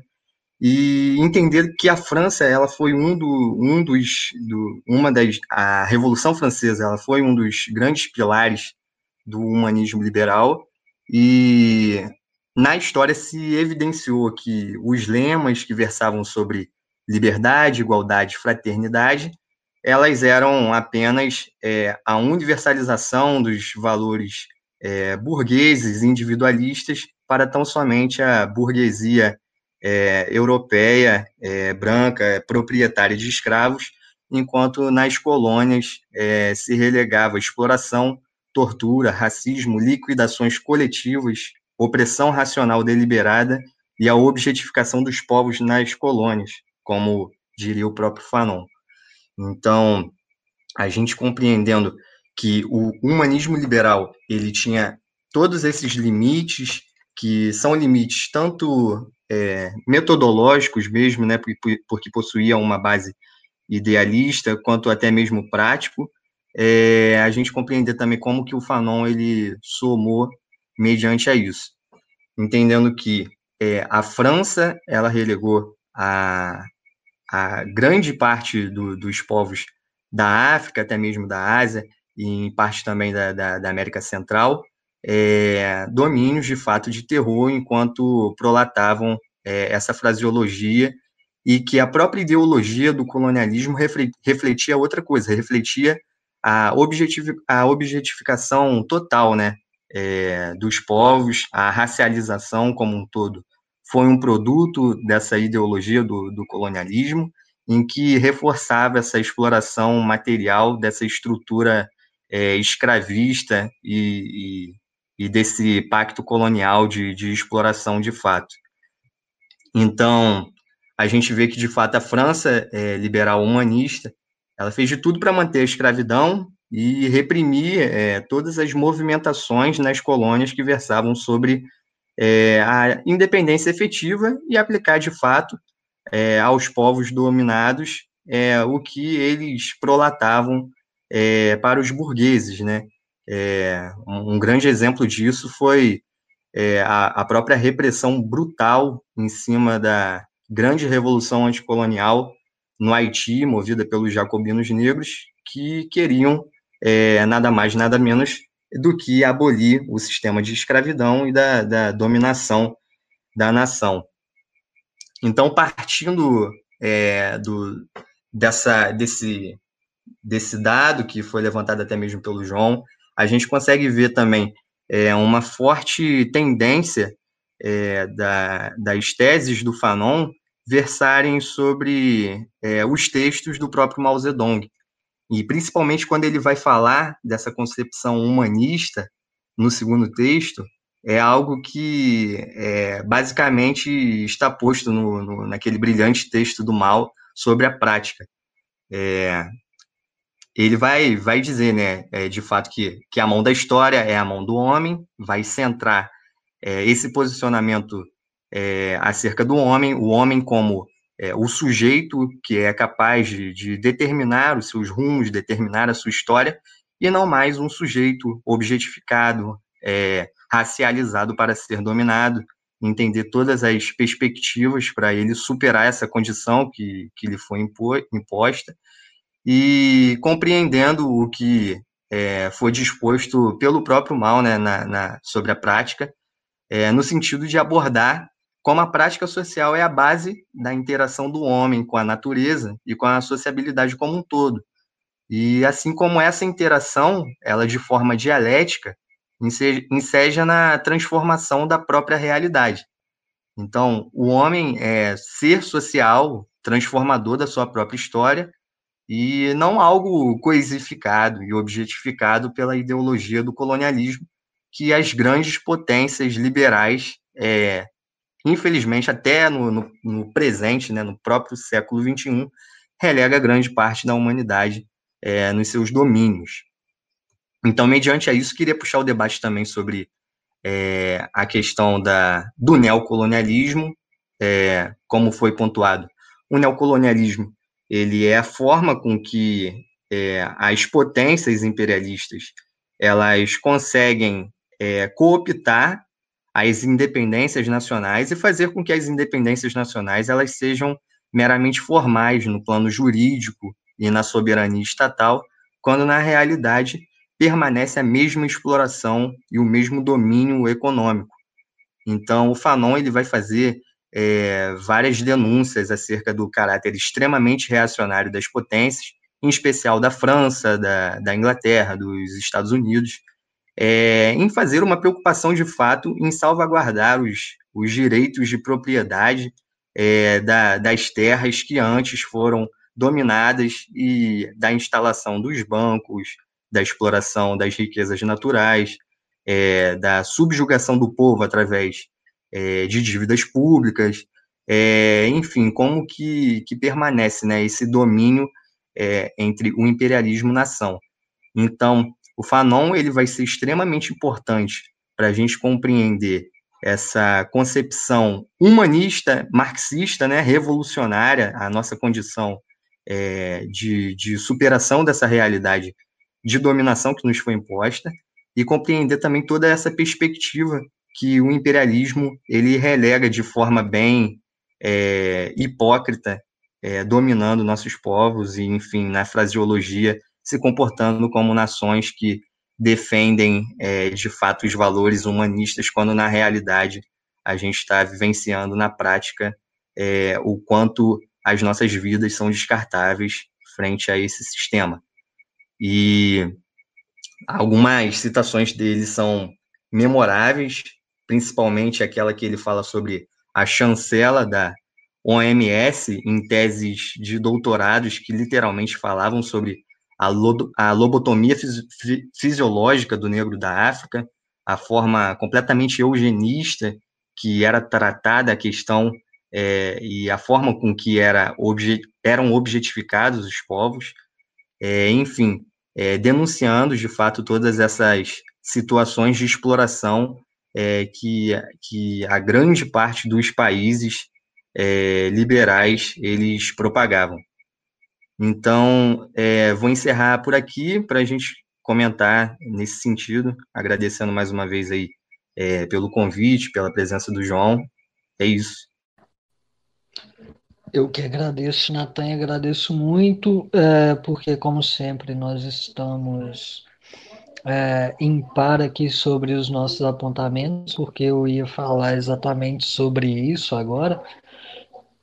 É, então, eu vou ler aqui duas teses é, de um texto que é, foi desenvolvido exatamente na leitura é, deste texto do Fanon que são é, teses sobre a Revolução nas Nações Oprimidas, são 18 teses.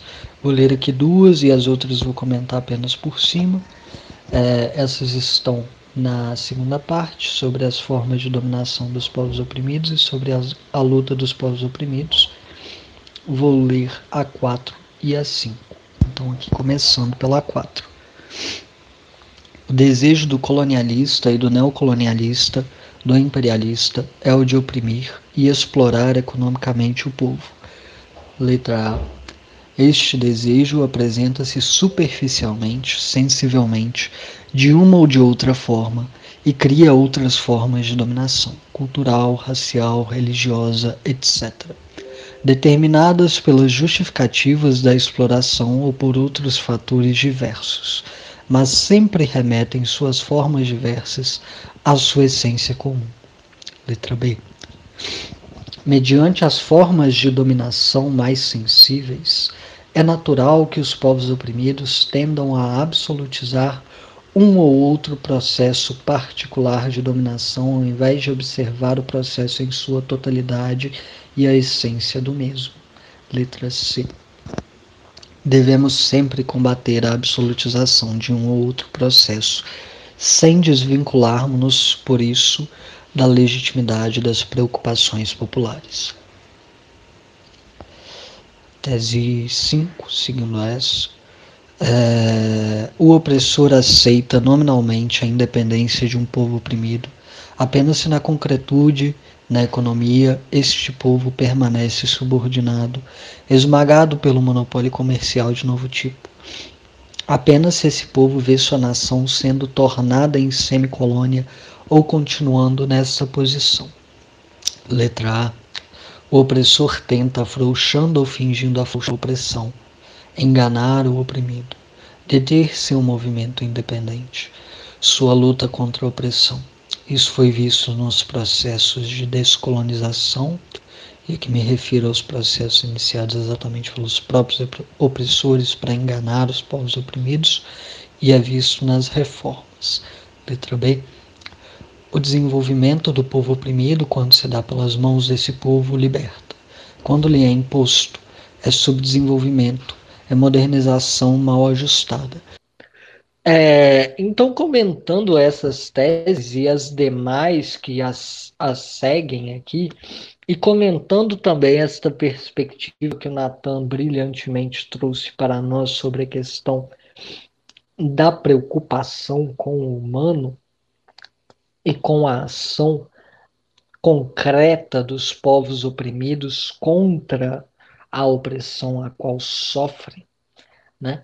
é, nós podemos perceber que é, a, a questão do povo oprimido frente às nações opressoras, ela sempre vai se colocar nesta tensão a qual as próprias nações opressoras criam, que é a tensão entre a maior ou menor exploração conjuntural para conter o ensejo revolucionário ou para o esmagar completamente.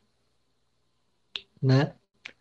Então, quando um povo oprimido anseia sua liberdade, essa liberdade lhe pode ser nominalmente dada né? E a gente aqui no Brasil, por exemplo, a gente, como o João havia colocado lá no início, a gente passou por isso, né? A nossa independência fajuta é, tem esta sobrevida gigantesca através dos séculos, né? E nós a vemos até hoje, motivo pelo qual é tão importante que defendamos a segunda e é, real independência da nação brasileira, né? É, então, ou ele vai fazer isso, ou ele vai esmagar completamente esta é, este ensejo revolucionário mediante, e obviamente as duas formas convivem, né? É, no decorrer do processo histórico, é, vai esmagar completamente este ensejo revolucionário é, por meios militares, como a gente vê muito claramente na forma que foram tratadas as revoluções em África é, e como foi, por exemplo, né, no Vietnã, o, o, João ele fez uma, uma live maravilhosa sobre, sobre o Vietnã com a, com a nova cultura, né? E quando a gente percebe a, é, a extensão da violência que foi é, colocada né, pelas nações opressoras ali sobre o Vietnã, o Laos, né? Quando a gente vê a extensão desta violência, a gente percebe exatamente a, a quais extremos estão dispostos os opressores a irem para conter a independência do povo. Exatamente por quê? Porque a independência do povo oprimido significa a sua menor independência, a menor independência dos povos, é, das nações, né, que tem ali é, a centralidade, né, do, do capitalismo, de oprimirem, né? Significa a sua menor independência para oprimirem, né? Das minorias é, em número, né? É, das, da, da burguesia, da centralidade para oprimir é, os, os povos coloniais, os povos das semicolônias, os povos oprimidos em geral, né, de é, sua menor independência para, mediante a compra de seus cães adestrados da burguesia agiota e do latifúndio, né, é, de garantirem a sua propriedade sobre aquele povo e sobre as riquezas nacionais dessas nações oprimidas. Né? Então, quando o povo se organiza para assim vencer o domínio colonial ou semicolonial sob o qual vive, essas nações desencadeiam uma violência gigantesca que muitas vezes é até maior do que a do próprio colonialismo. Então, quando a gente vê, por exemplo, né, a questão da Venezuela hoje, você pensa bem o que é nos dias atuais, em 2000 é, isso ocorreu, se não me engano, em 2019. Em 2019, você ter 15 milhões sendo colocados como recompensa pela cabeça de um dirigente de Estado. Né? No caso, o Maduro, aqui do lado. Então você vê a que extremos é, está disposto o imperialismo a ir para manter sob o seu domínio as riquezas naturais, as quais lhe são apetecíveis, né, é, sob seu controle. Né? A gente vê isso, por exemplo, também na violência desencadeada contra a própria Síria, contra o Irã. Né? A gente vê aqui extremos estão dispostos aí. E a gente vê aqui extremos também o povo organizado, concordemos ou não, né? e seja completamente correto ou não a forma sobre a qual estão organizados ali, mas aqui extremos o povo organizado também está disposto a ir para defender a sua independência para defender a sua nação. Né? Porque o humanismo marxista, em suma, é isso.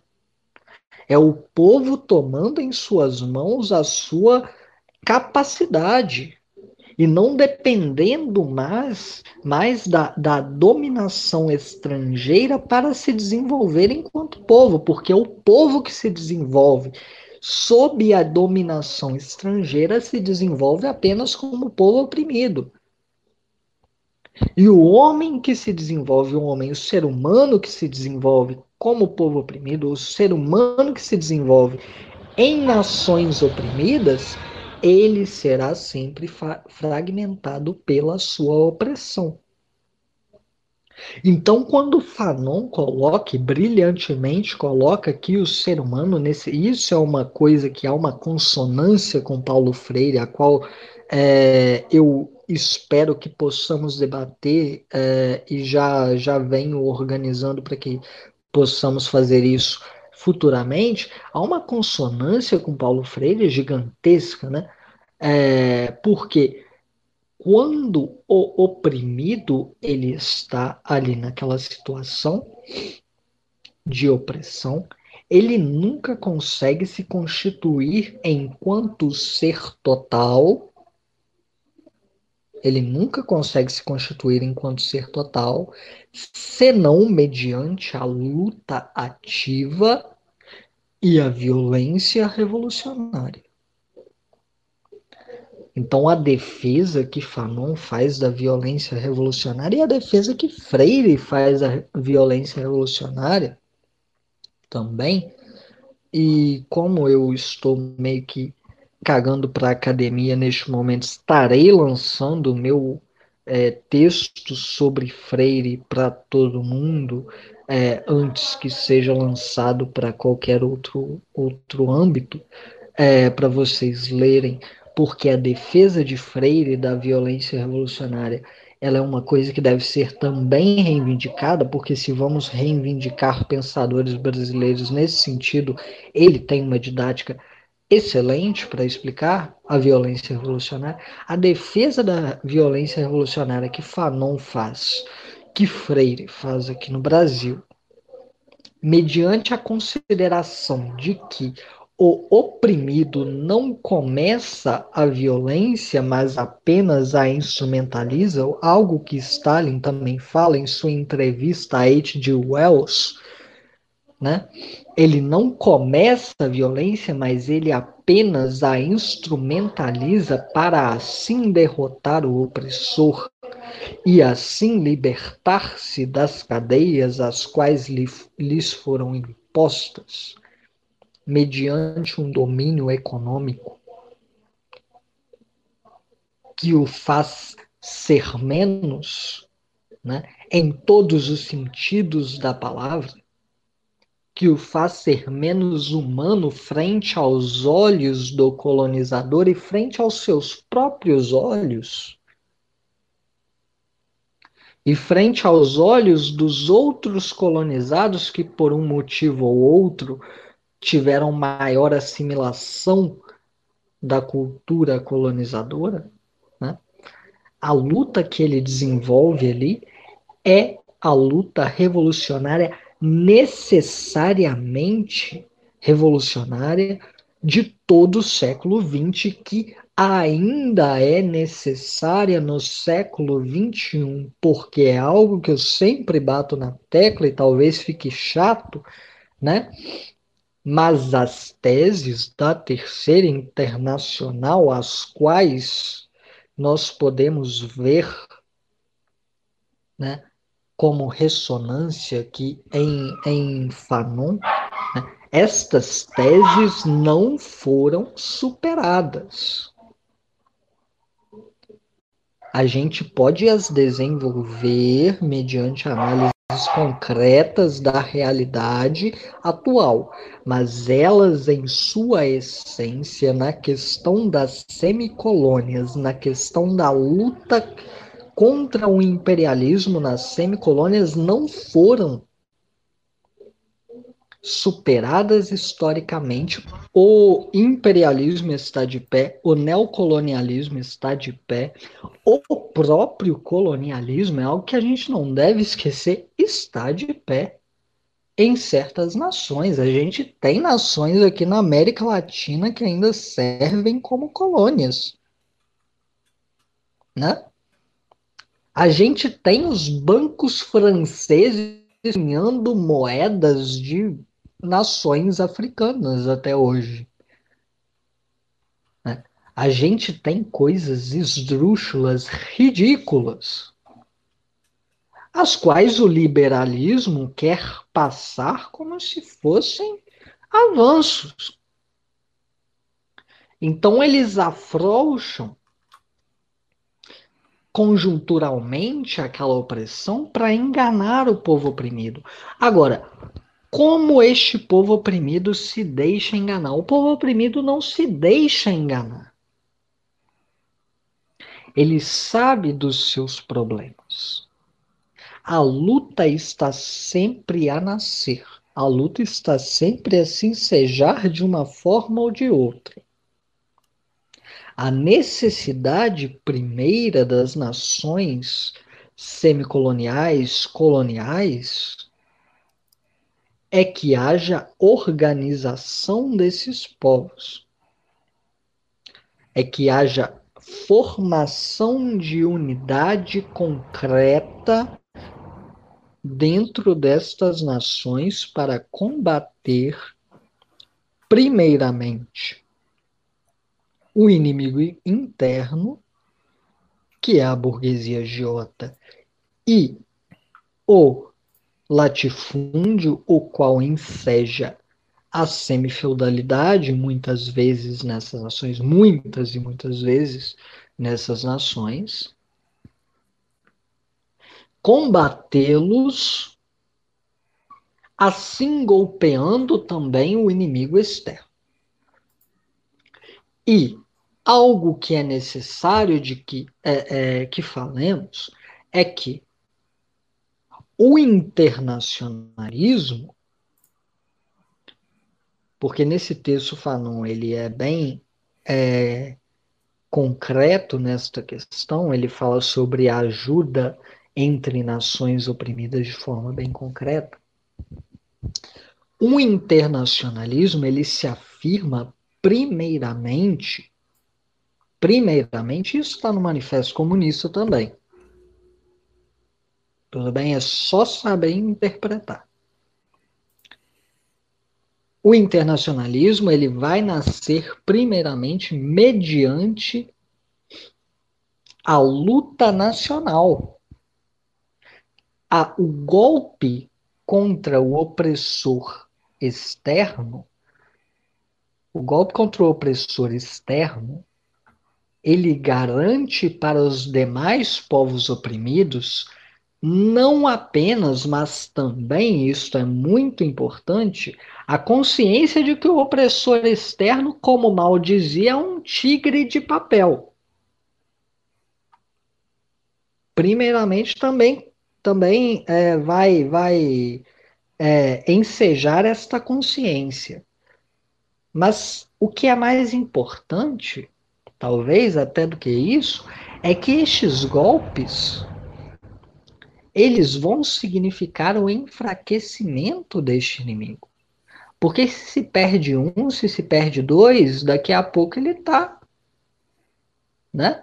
Ele está, obviamente, recru recrudescendo a sua violência também, isso a gente tem que ter muito concreto na nossa cabeça, ele vai recrudescer a sua violência, mas ele está perdendo o seu espaço.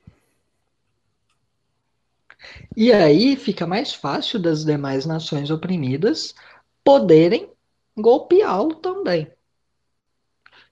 Ao mesmo tempo, a concretização das forças econômicas e militares das nações oprimidas em busca da independência é também um fator que vai permitir que estas nações auxiliem as nações que as circundam, principalmente no primeiro momento, a golpear este inimigo interno, externo e interno também.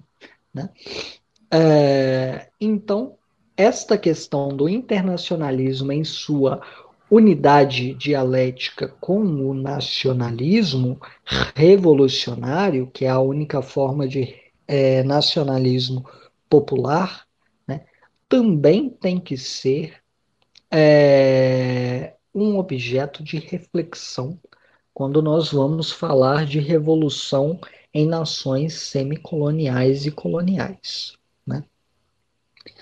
E quando vamos falar da constituição dos partidos, apenas para terminar aqui, quando vamos falar da constituição dos partidos, nós temos sempre que perceber que a unidade é forjada na luta. E se a luta se afirma de uma ou de outra forma, a formação de unidade, a luta pode se afirmar de forma espontânea. Mas a formação de unidade é um processo consciente, é um processo de crítica e autocrítica, é um processo de retificação contínua. Contínua, porque se negamos a retificação contínua do partido, se negamos a, a capacidade para crítica e autocrítica, o partido se estagna.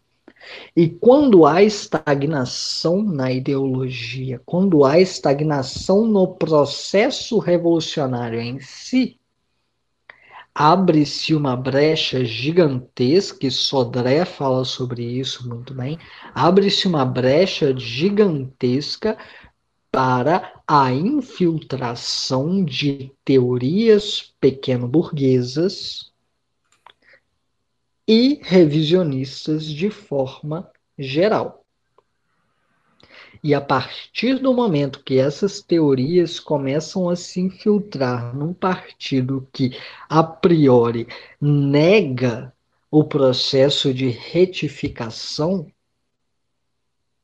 a tendência é que este partido haja a reboque de partidos pequeno-burgueses, os quais ele deveria estar combatendo, e quando se aliando apenas para ganhos revolucionários, então que ele haja a reboque destes partidos, ou que ele seja literalmente absorvido por estes partidos, mesmo que não nominalmente. Né? Então, é, é uma das teses que são colocadas aqui também, né, uma parte delas. A ideologia dos partidos que defendem os interesses mais imediatos do, dos pequeno e médio burgueses é uma ideologia reacionária e toda e qualquer aliança pontual com esses partidos deve ser feita para o ganho, apenas para o ganho da luta de classes. Porque se os pequenos e médios burgueses são aliados, podem se tornar aliados, eles são também de consciência contraditória. Suas ações são também contraditórias. Então, eles agem subordinados ao proletariado, aliado aos camponeses, aos, é, agem subordinados aos trabalhadores ou não agem. E agora você engrandecer pautas de partidos os quais organizam estes setores, você engrandecer pautas de partidos que são completamente subordinados às mais reacionárias ideias provenientes da degeneração teórico-prática que é ensejada dentro destes setores por sua maior assimilação ao processo de desenvolvimento do capitalismo, você ceder a isso é você ceder literalmente à reação. E é literalmente você estar se posicionando contra o povo. E isto se dá para ser resolvido de forma não antagônica num primeiro momento, depois vira contra-revolução. E depois o problema é muito maior. Né? Então a gente tem que sempre se atentar a isso também. É, o próximo que iria falar pode falar. Então, é, eu achei importantíssimo a gente discutir essa questão, principalmente por essa nossa condição, como o Marconi bem comentou, é, de sermos também um país é, que se enquadra como uma semicolônia. Então, todos esses aportes que o Fanon vai trazer sobre a nossa efetiva independência é, são muito atuais e aplicáveis, principalmente para a gente compreender o Brasil como um produto do colonialismo, um produto da racialização dos povos, um produto do extermínio e genocídio dos povos originários, e um produto também é, de toda essa base é, produtiva e escravagista e aliada ao pacto colonial entre é, o Brasil e a metrópole. Então a gente pode perceber que todos esses ditames é, que foram é, postulados para as semicolônias no geral, e partindo também da análise da, da Revolução Argelina, eles são plenamente aplicáveis para o Brasil para a gente compreender que a nossa contradição principal é entre imperialismo e nação. Compreendendo todos esses esforços, como Marconi é, muito bem mencionou, é, sobre a vanguarda do proletariado aliado às outras classes progressistas que vão levar a cabo, de fato, essa luta contra o imperialismo. Então, a gente vê todo esse caráter é, contraditório, antagônico entre o imperialismo e as nações que ele tenta dominar. A gente vê toda essa contradição ideológica é, de um humanismo tacanho que o liberalismo propaga, que até mesmo o Engels ele vai mencionar no Anti-Düren que o, a primeira nação, o primeiro Estado, é, que, que prescreveu né, sobre os direitos do, dos homens foi os Estados Unidos e que, é, ao mesmo tempo, mantinha o, o, domínio né, dos escravos, a exploração do, do, do, do trabalho escravo, e que os seus primeiros presidentes eram, de fato, donos de escravos. E a gente vê hoje, séculos depois, a forma com que é, o racismo ainda é, é plenamente parte integrante da estrutura do centro do imperialismo, ao mesmo tempo que eles propagam pseudo-ideais sobre liberdade. Então, a gente vai é, superar de fato todos, essas, todas, todos esses estigmas trazidos pela colonização, principalmente nessa, nessa questão do, do racismo, também conduzindo todas essas lutas mediante a luta anti-imperialista, porque é aí que todas as nossas é, mazelas do, do, do, nosso povo é, convergem. Então, é, agradeço a oportunidade para estar comentando e vou encaminhando aqui para as considerações finais, agradecendo também a participação do camarada João e vou passando a palavra para ele fazer as suas últimas considerações. Obrigado aí. Então, agradecendo muito tanto a fala do Natan como a fala do Marconi, que eu acho que são, assim, é, imperiosas para a gente entender a nossa realidade, entender a aplicabilidade da obra fanoniana para nós hoje. Enquanto houver exploração do homem pelo homem, enquanto houver a contradição fundamental citada aqui pelo Natan, do imperialismo com a nação, a obra de Fanon continuará tão atual quanto no dia em que ela foi escrita mais do que simplesmente o que a gente discutiu aqui hoje, é muito importante a gente se debruçar na obra de Fanon, também na sua análise política das totalidades que performavam a realidade da Argélia à sua época, para que a gente possa, a partir desse cabedal que o Fanon nos dá, poder conduzir a uma análise das nossas condições em suas totalidades hoje. E é a isso que os camaradas que aqui militam estão fazendo como sua tarefa de militância revolucionária constante.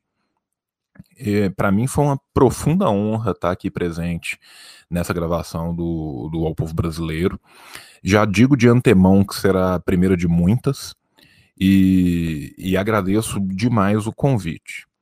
Por fim, é, eu queria falar uma coisa que é muito importante da obra do Fanon e que a gente não está tocando nela aqui agora por causa dos textos que a gente está tocando aqui para a gente focar, mas que a gente não pode perder a visão disso nunca, que é exatamente a análise material que o Fanon faz.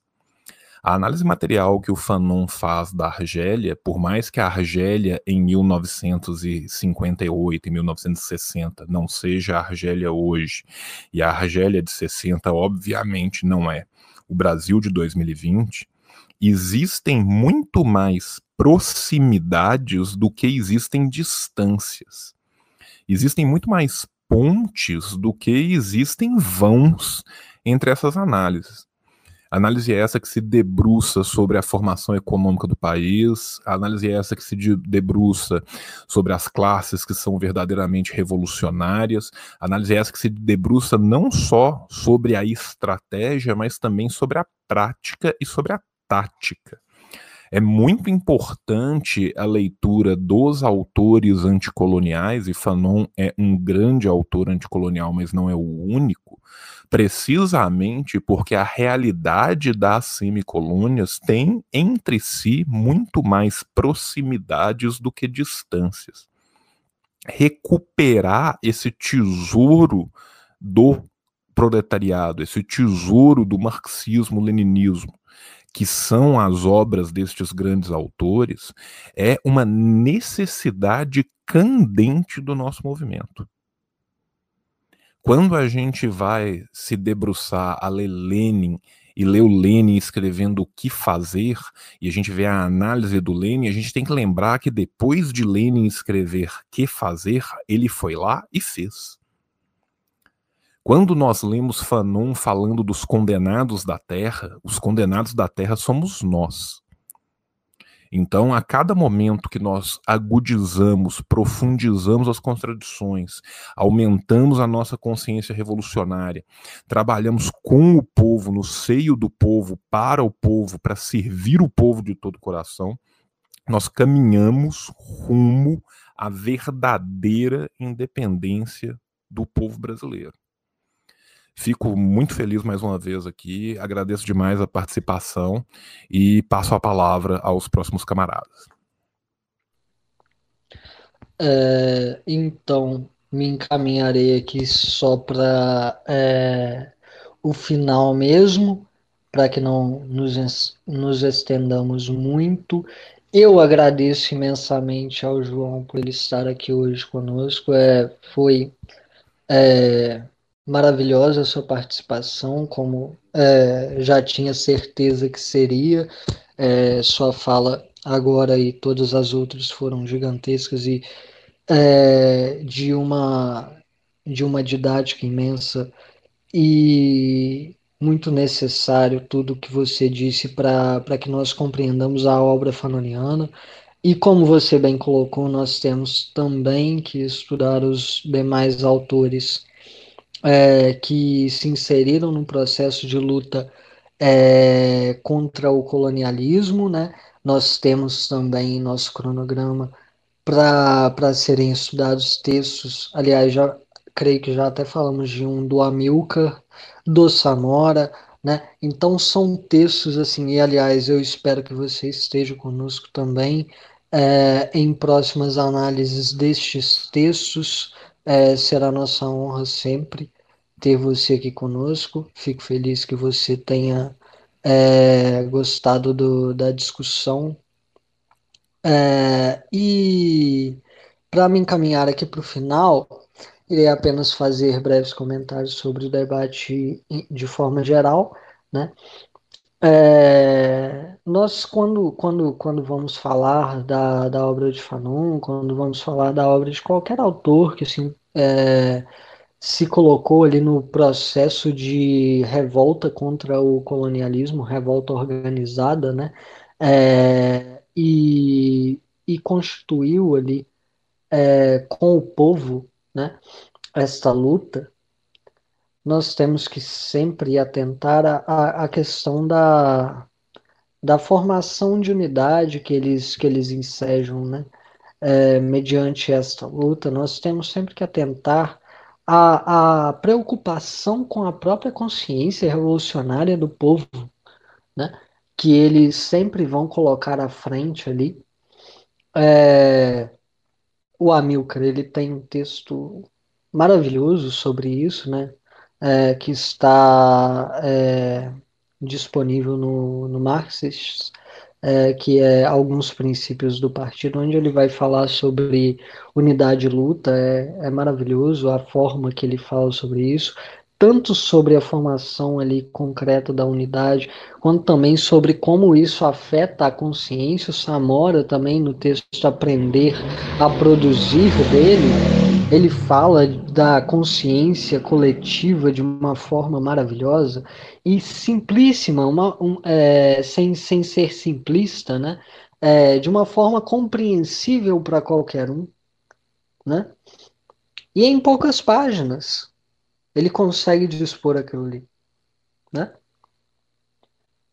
E, e, quando a gente vai olhar para esses autores, principalmente os africanos, a gente vai ver muito isso, a questão a questão da própria didática com a, é, com a qual eles conduzem né, o partido, com a qual eles conduzem o movimento revolucionário. Isso é uma coisa que a gente necessita. Né? A questão da, da capacidade de transmitir estes conhecimentos necessários de forma que o povo se veja neles. E não que o povo se estranhe deles. E é uma coisa que eu vejo em Canon, é uma coisa que eu vejo na Milcar, é uma coisa que eu vejo no Samora, né? É uma coisa que eu vejo também em Mal e no Minh também, né? Então esses povos oprimidos, eles, eles têm esta capacidade sintética muito grande exatamente pela sua condição. Eles necessitam dela. E portanto eles fazem, né, isso. Eles nos trazem mais próximos da consciência que necessitamos para desenvolver nosso próprio processo revolucionário, e por isso a leitura deles é tão importante. Muito importante mesmo.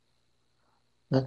É uma coisa imprescindível para qualquer, qualquer um que, que queira se inserir né, como vanguarda do, do movimento popular.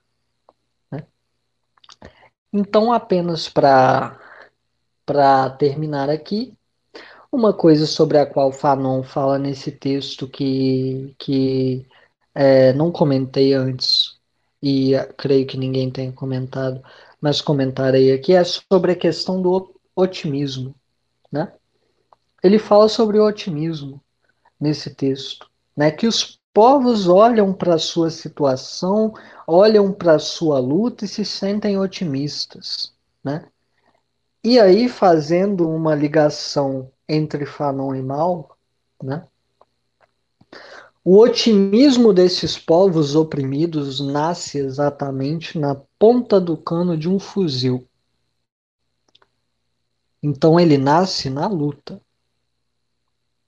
O otimismo do povo oprimido frente à sua situação de opressão nasce na luta contra a opressão.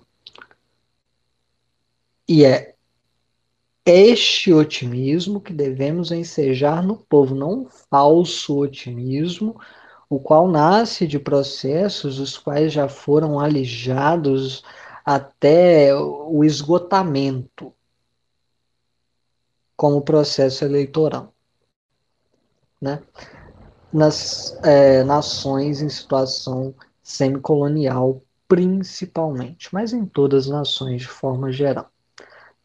E a mensagem que devemos deixar, que é algo que João é, falou, não me lembro aonde, né? Mas é exatamente a mensagem, ele já falou algumas vezes no, no próprio artigo dele sobre, sobre Fanon, ele fala isso também. E este artigo é muito bom, estarei compartilhando de novo no grupo para quem não viu. É que, como foi colocado no Congresso de Baku, né, a nossa tarefa né? A, o grito que devemos dar agora, a dor que devemos transpor em luta, né?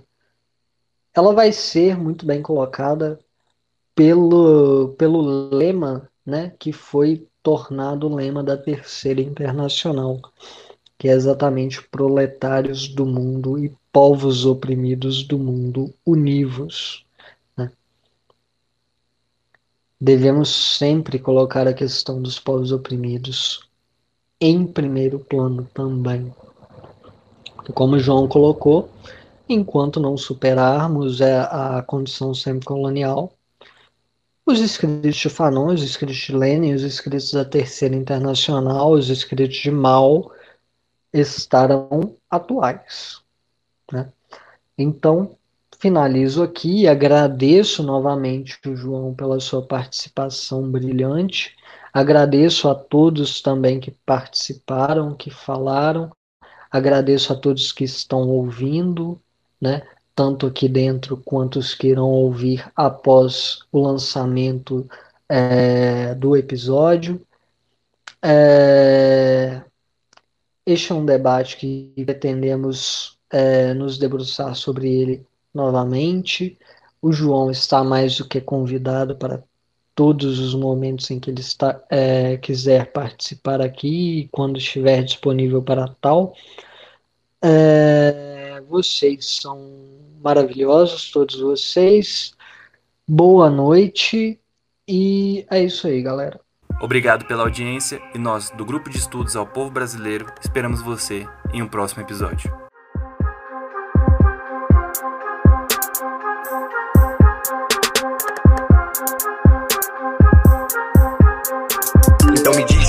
seu valor na terra que tudo é precificado. Mercantilizaram nosso corpo, aprisionaram nossa mente enquanto exploram nossa força de trabalho. Da miséria ao miseiro, salário, boom e crash, imobiliário.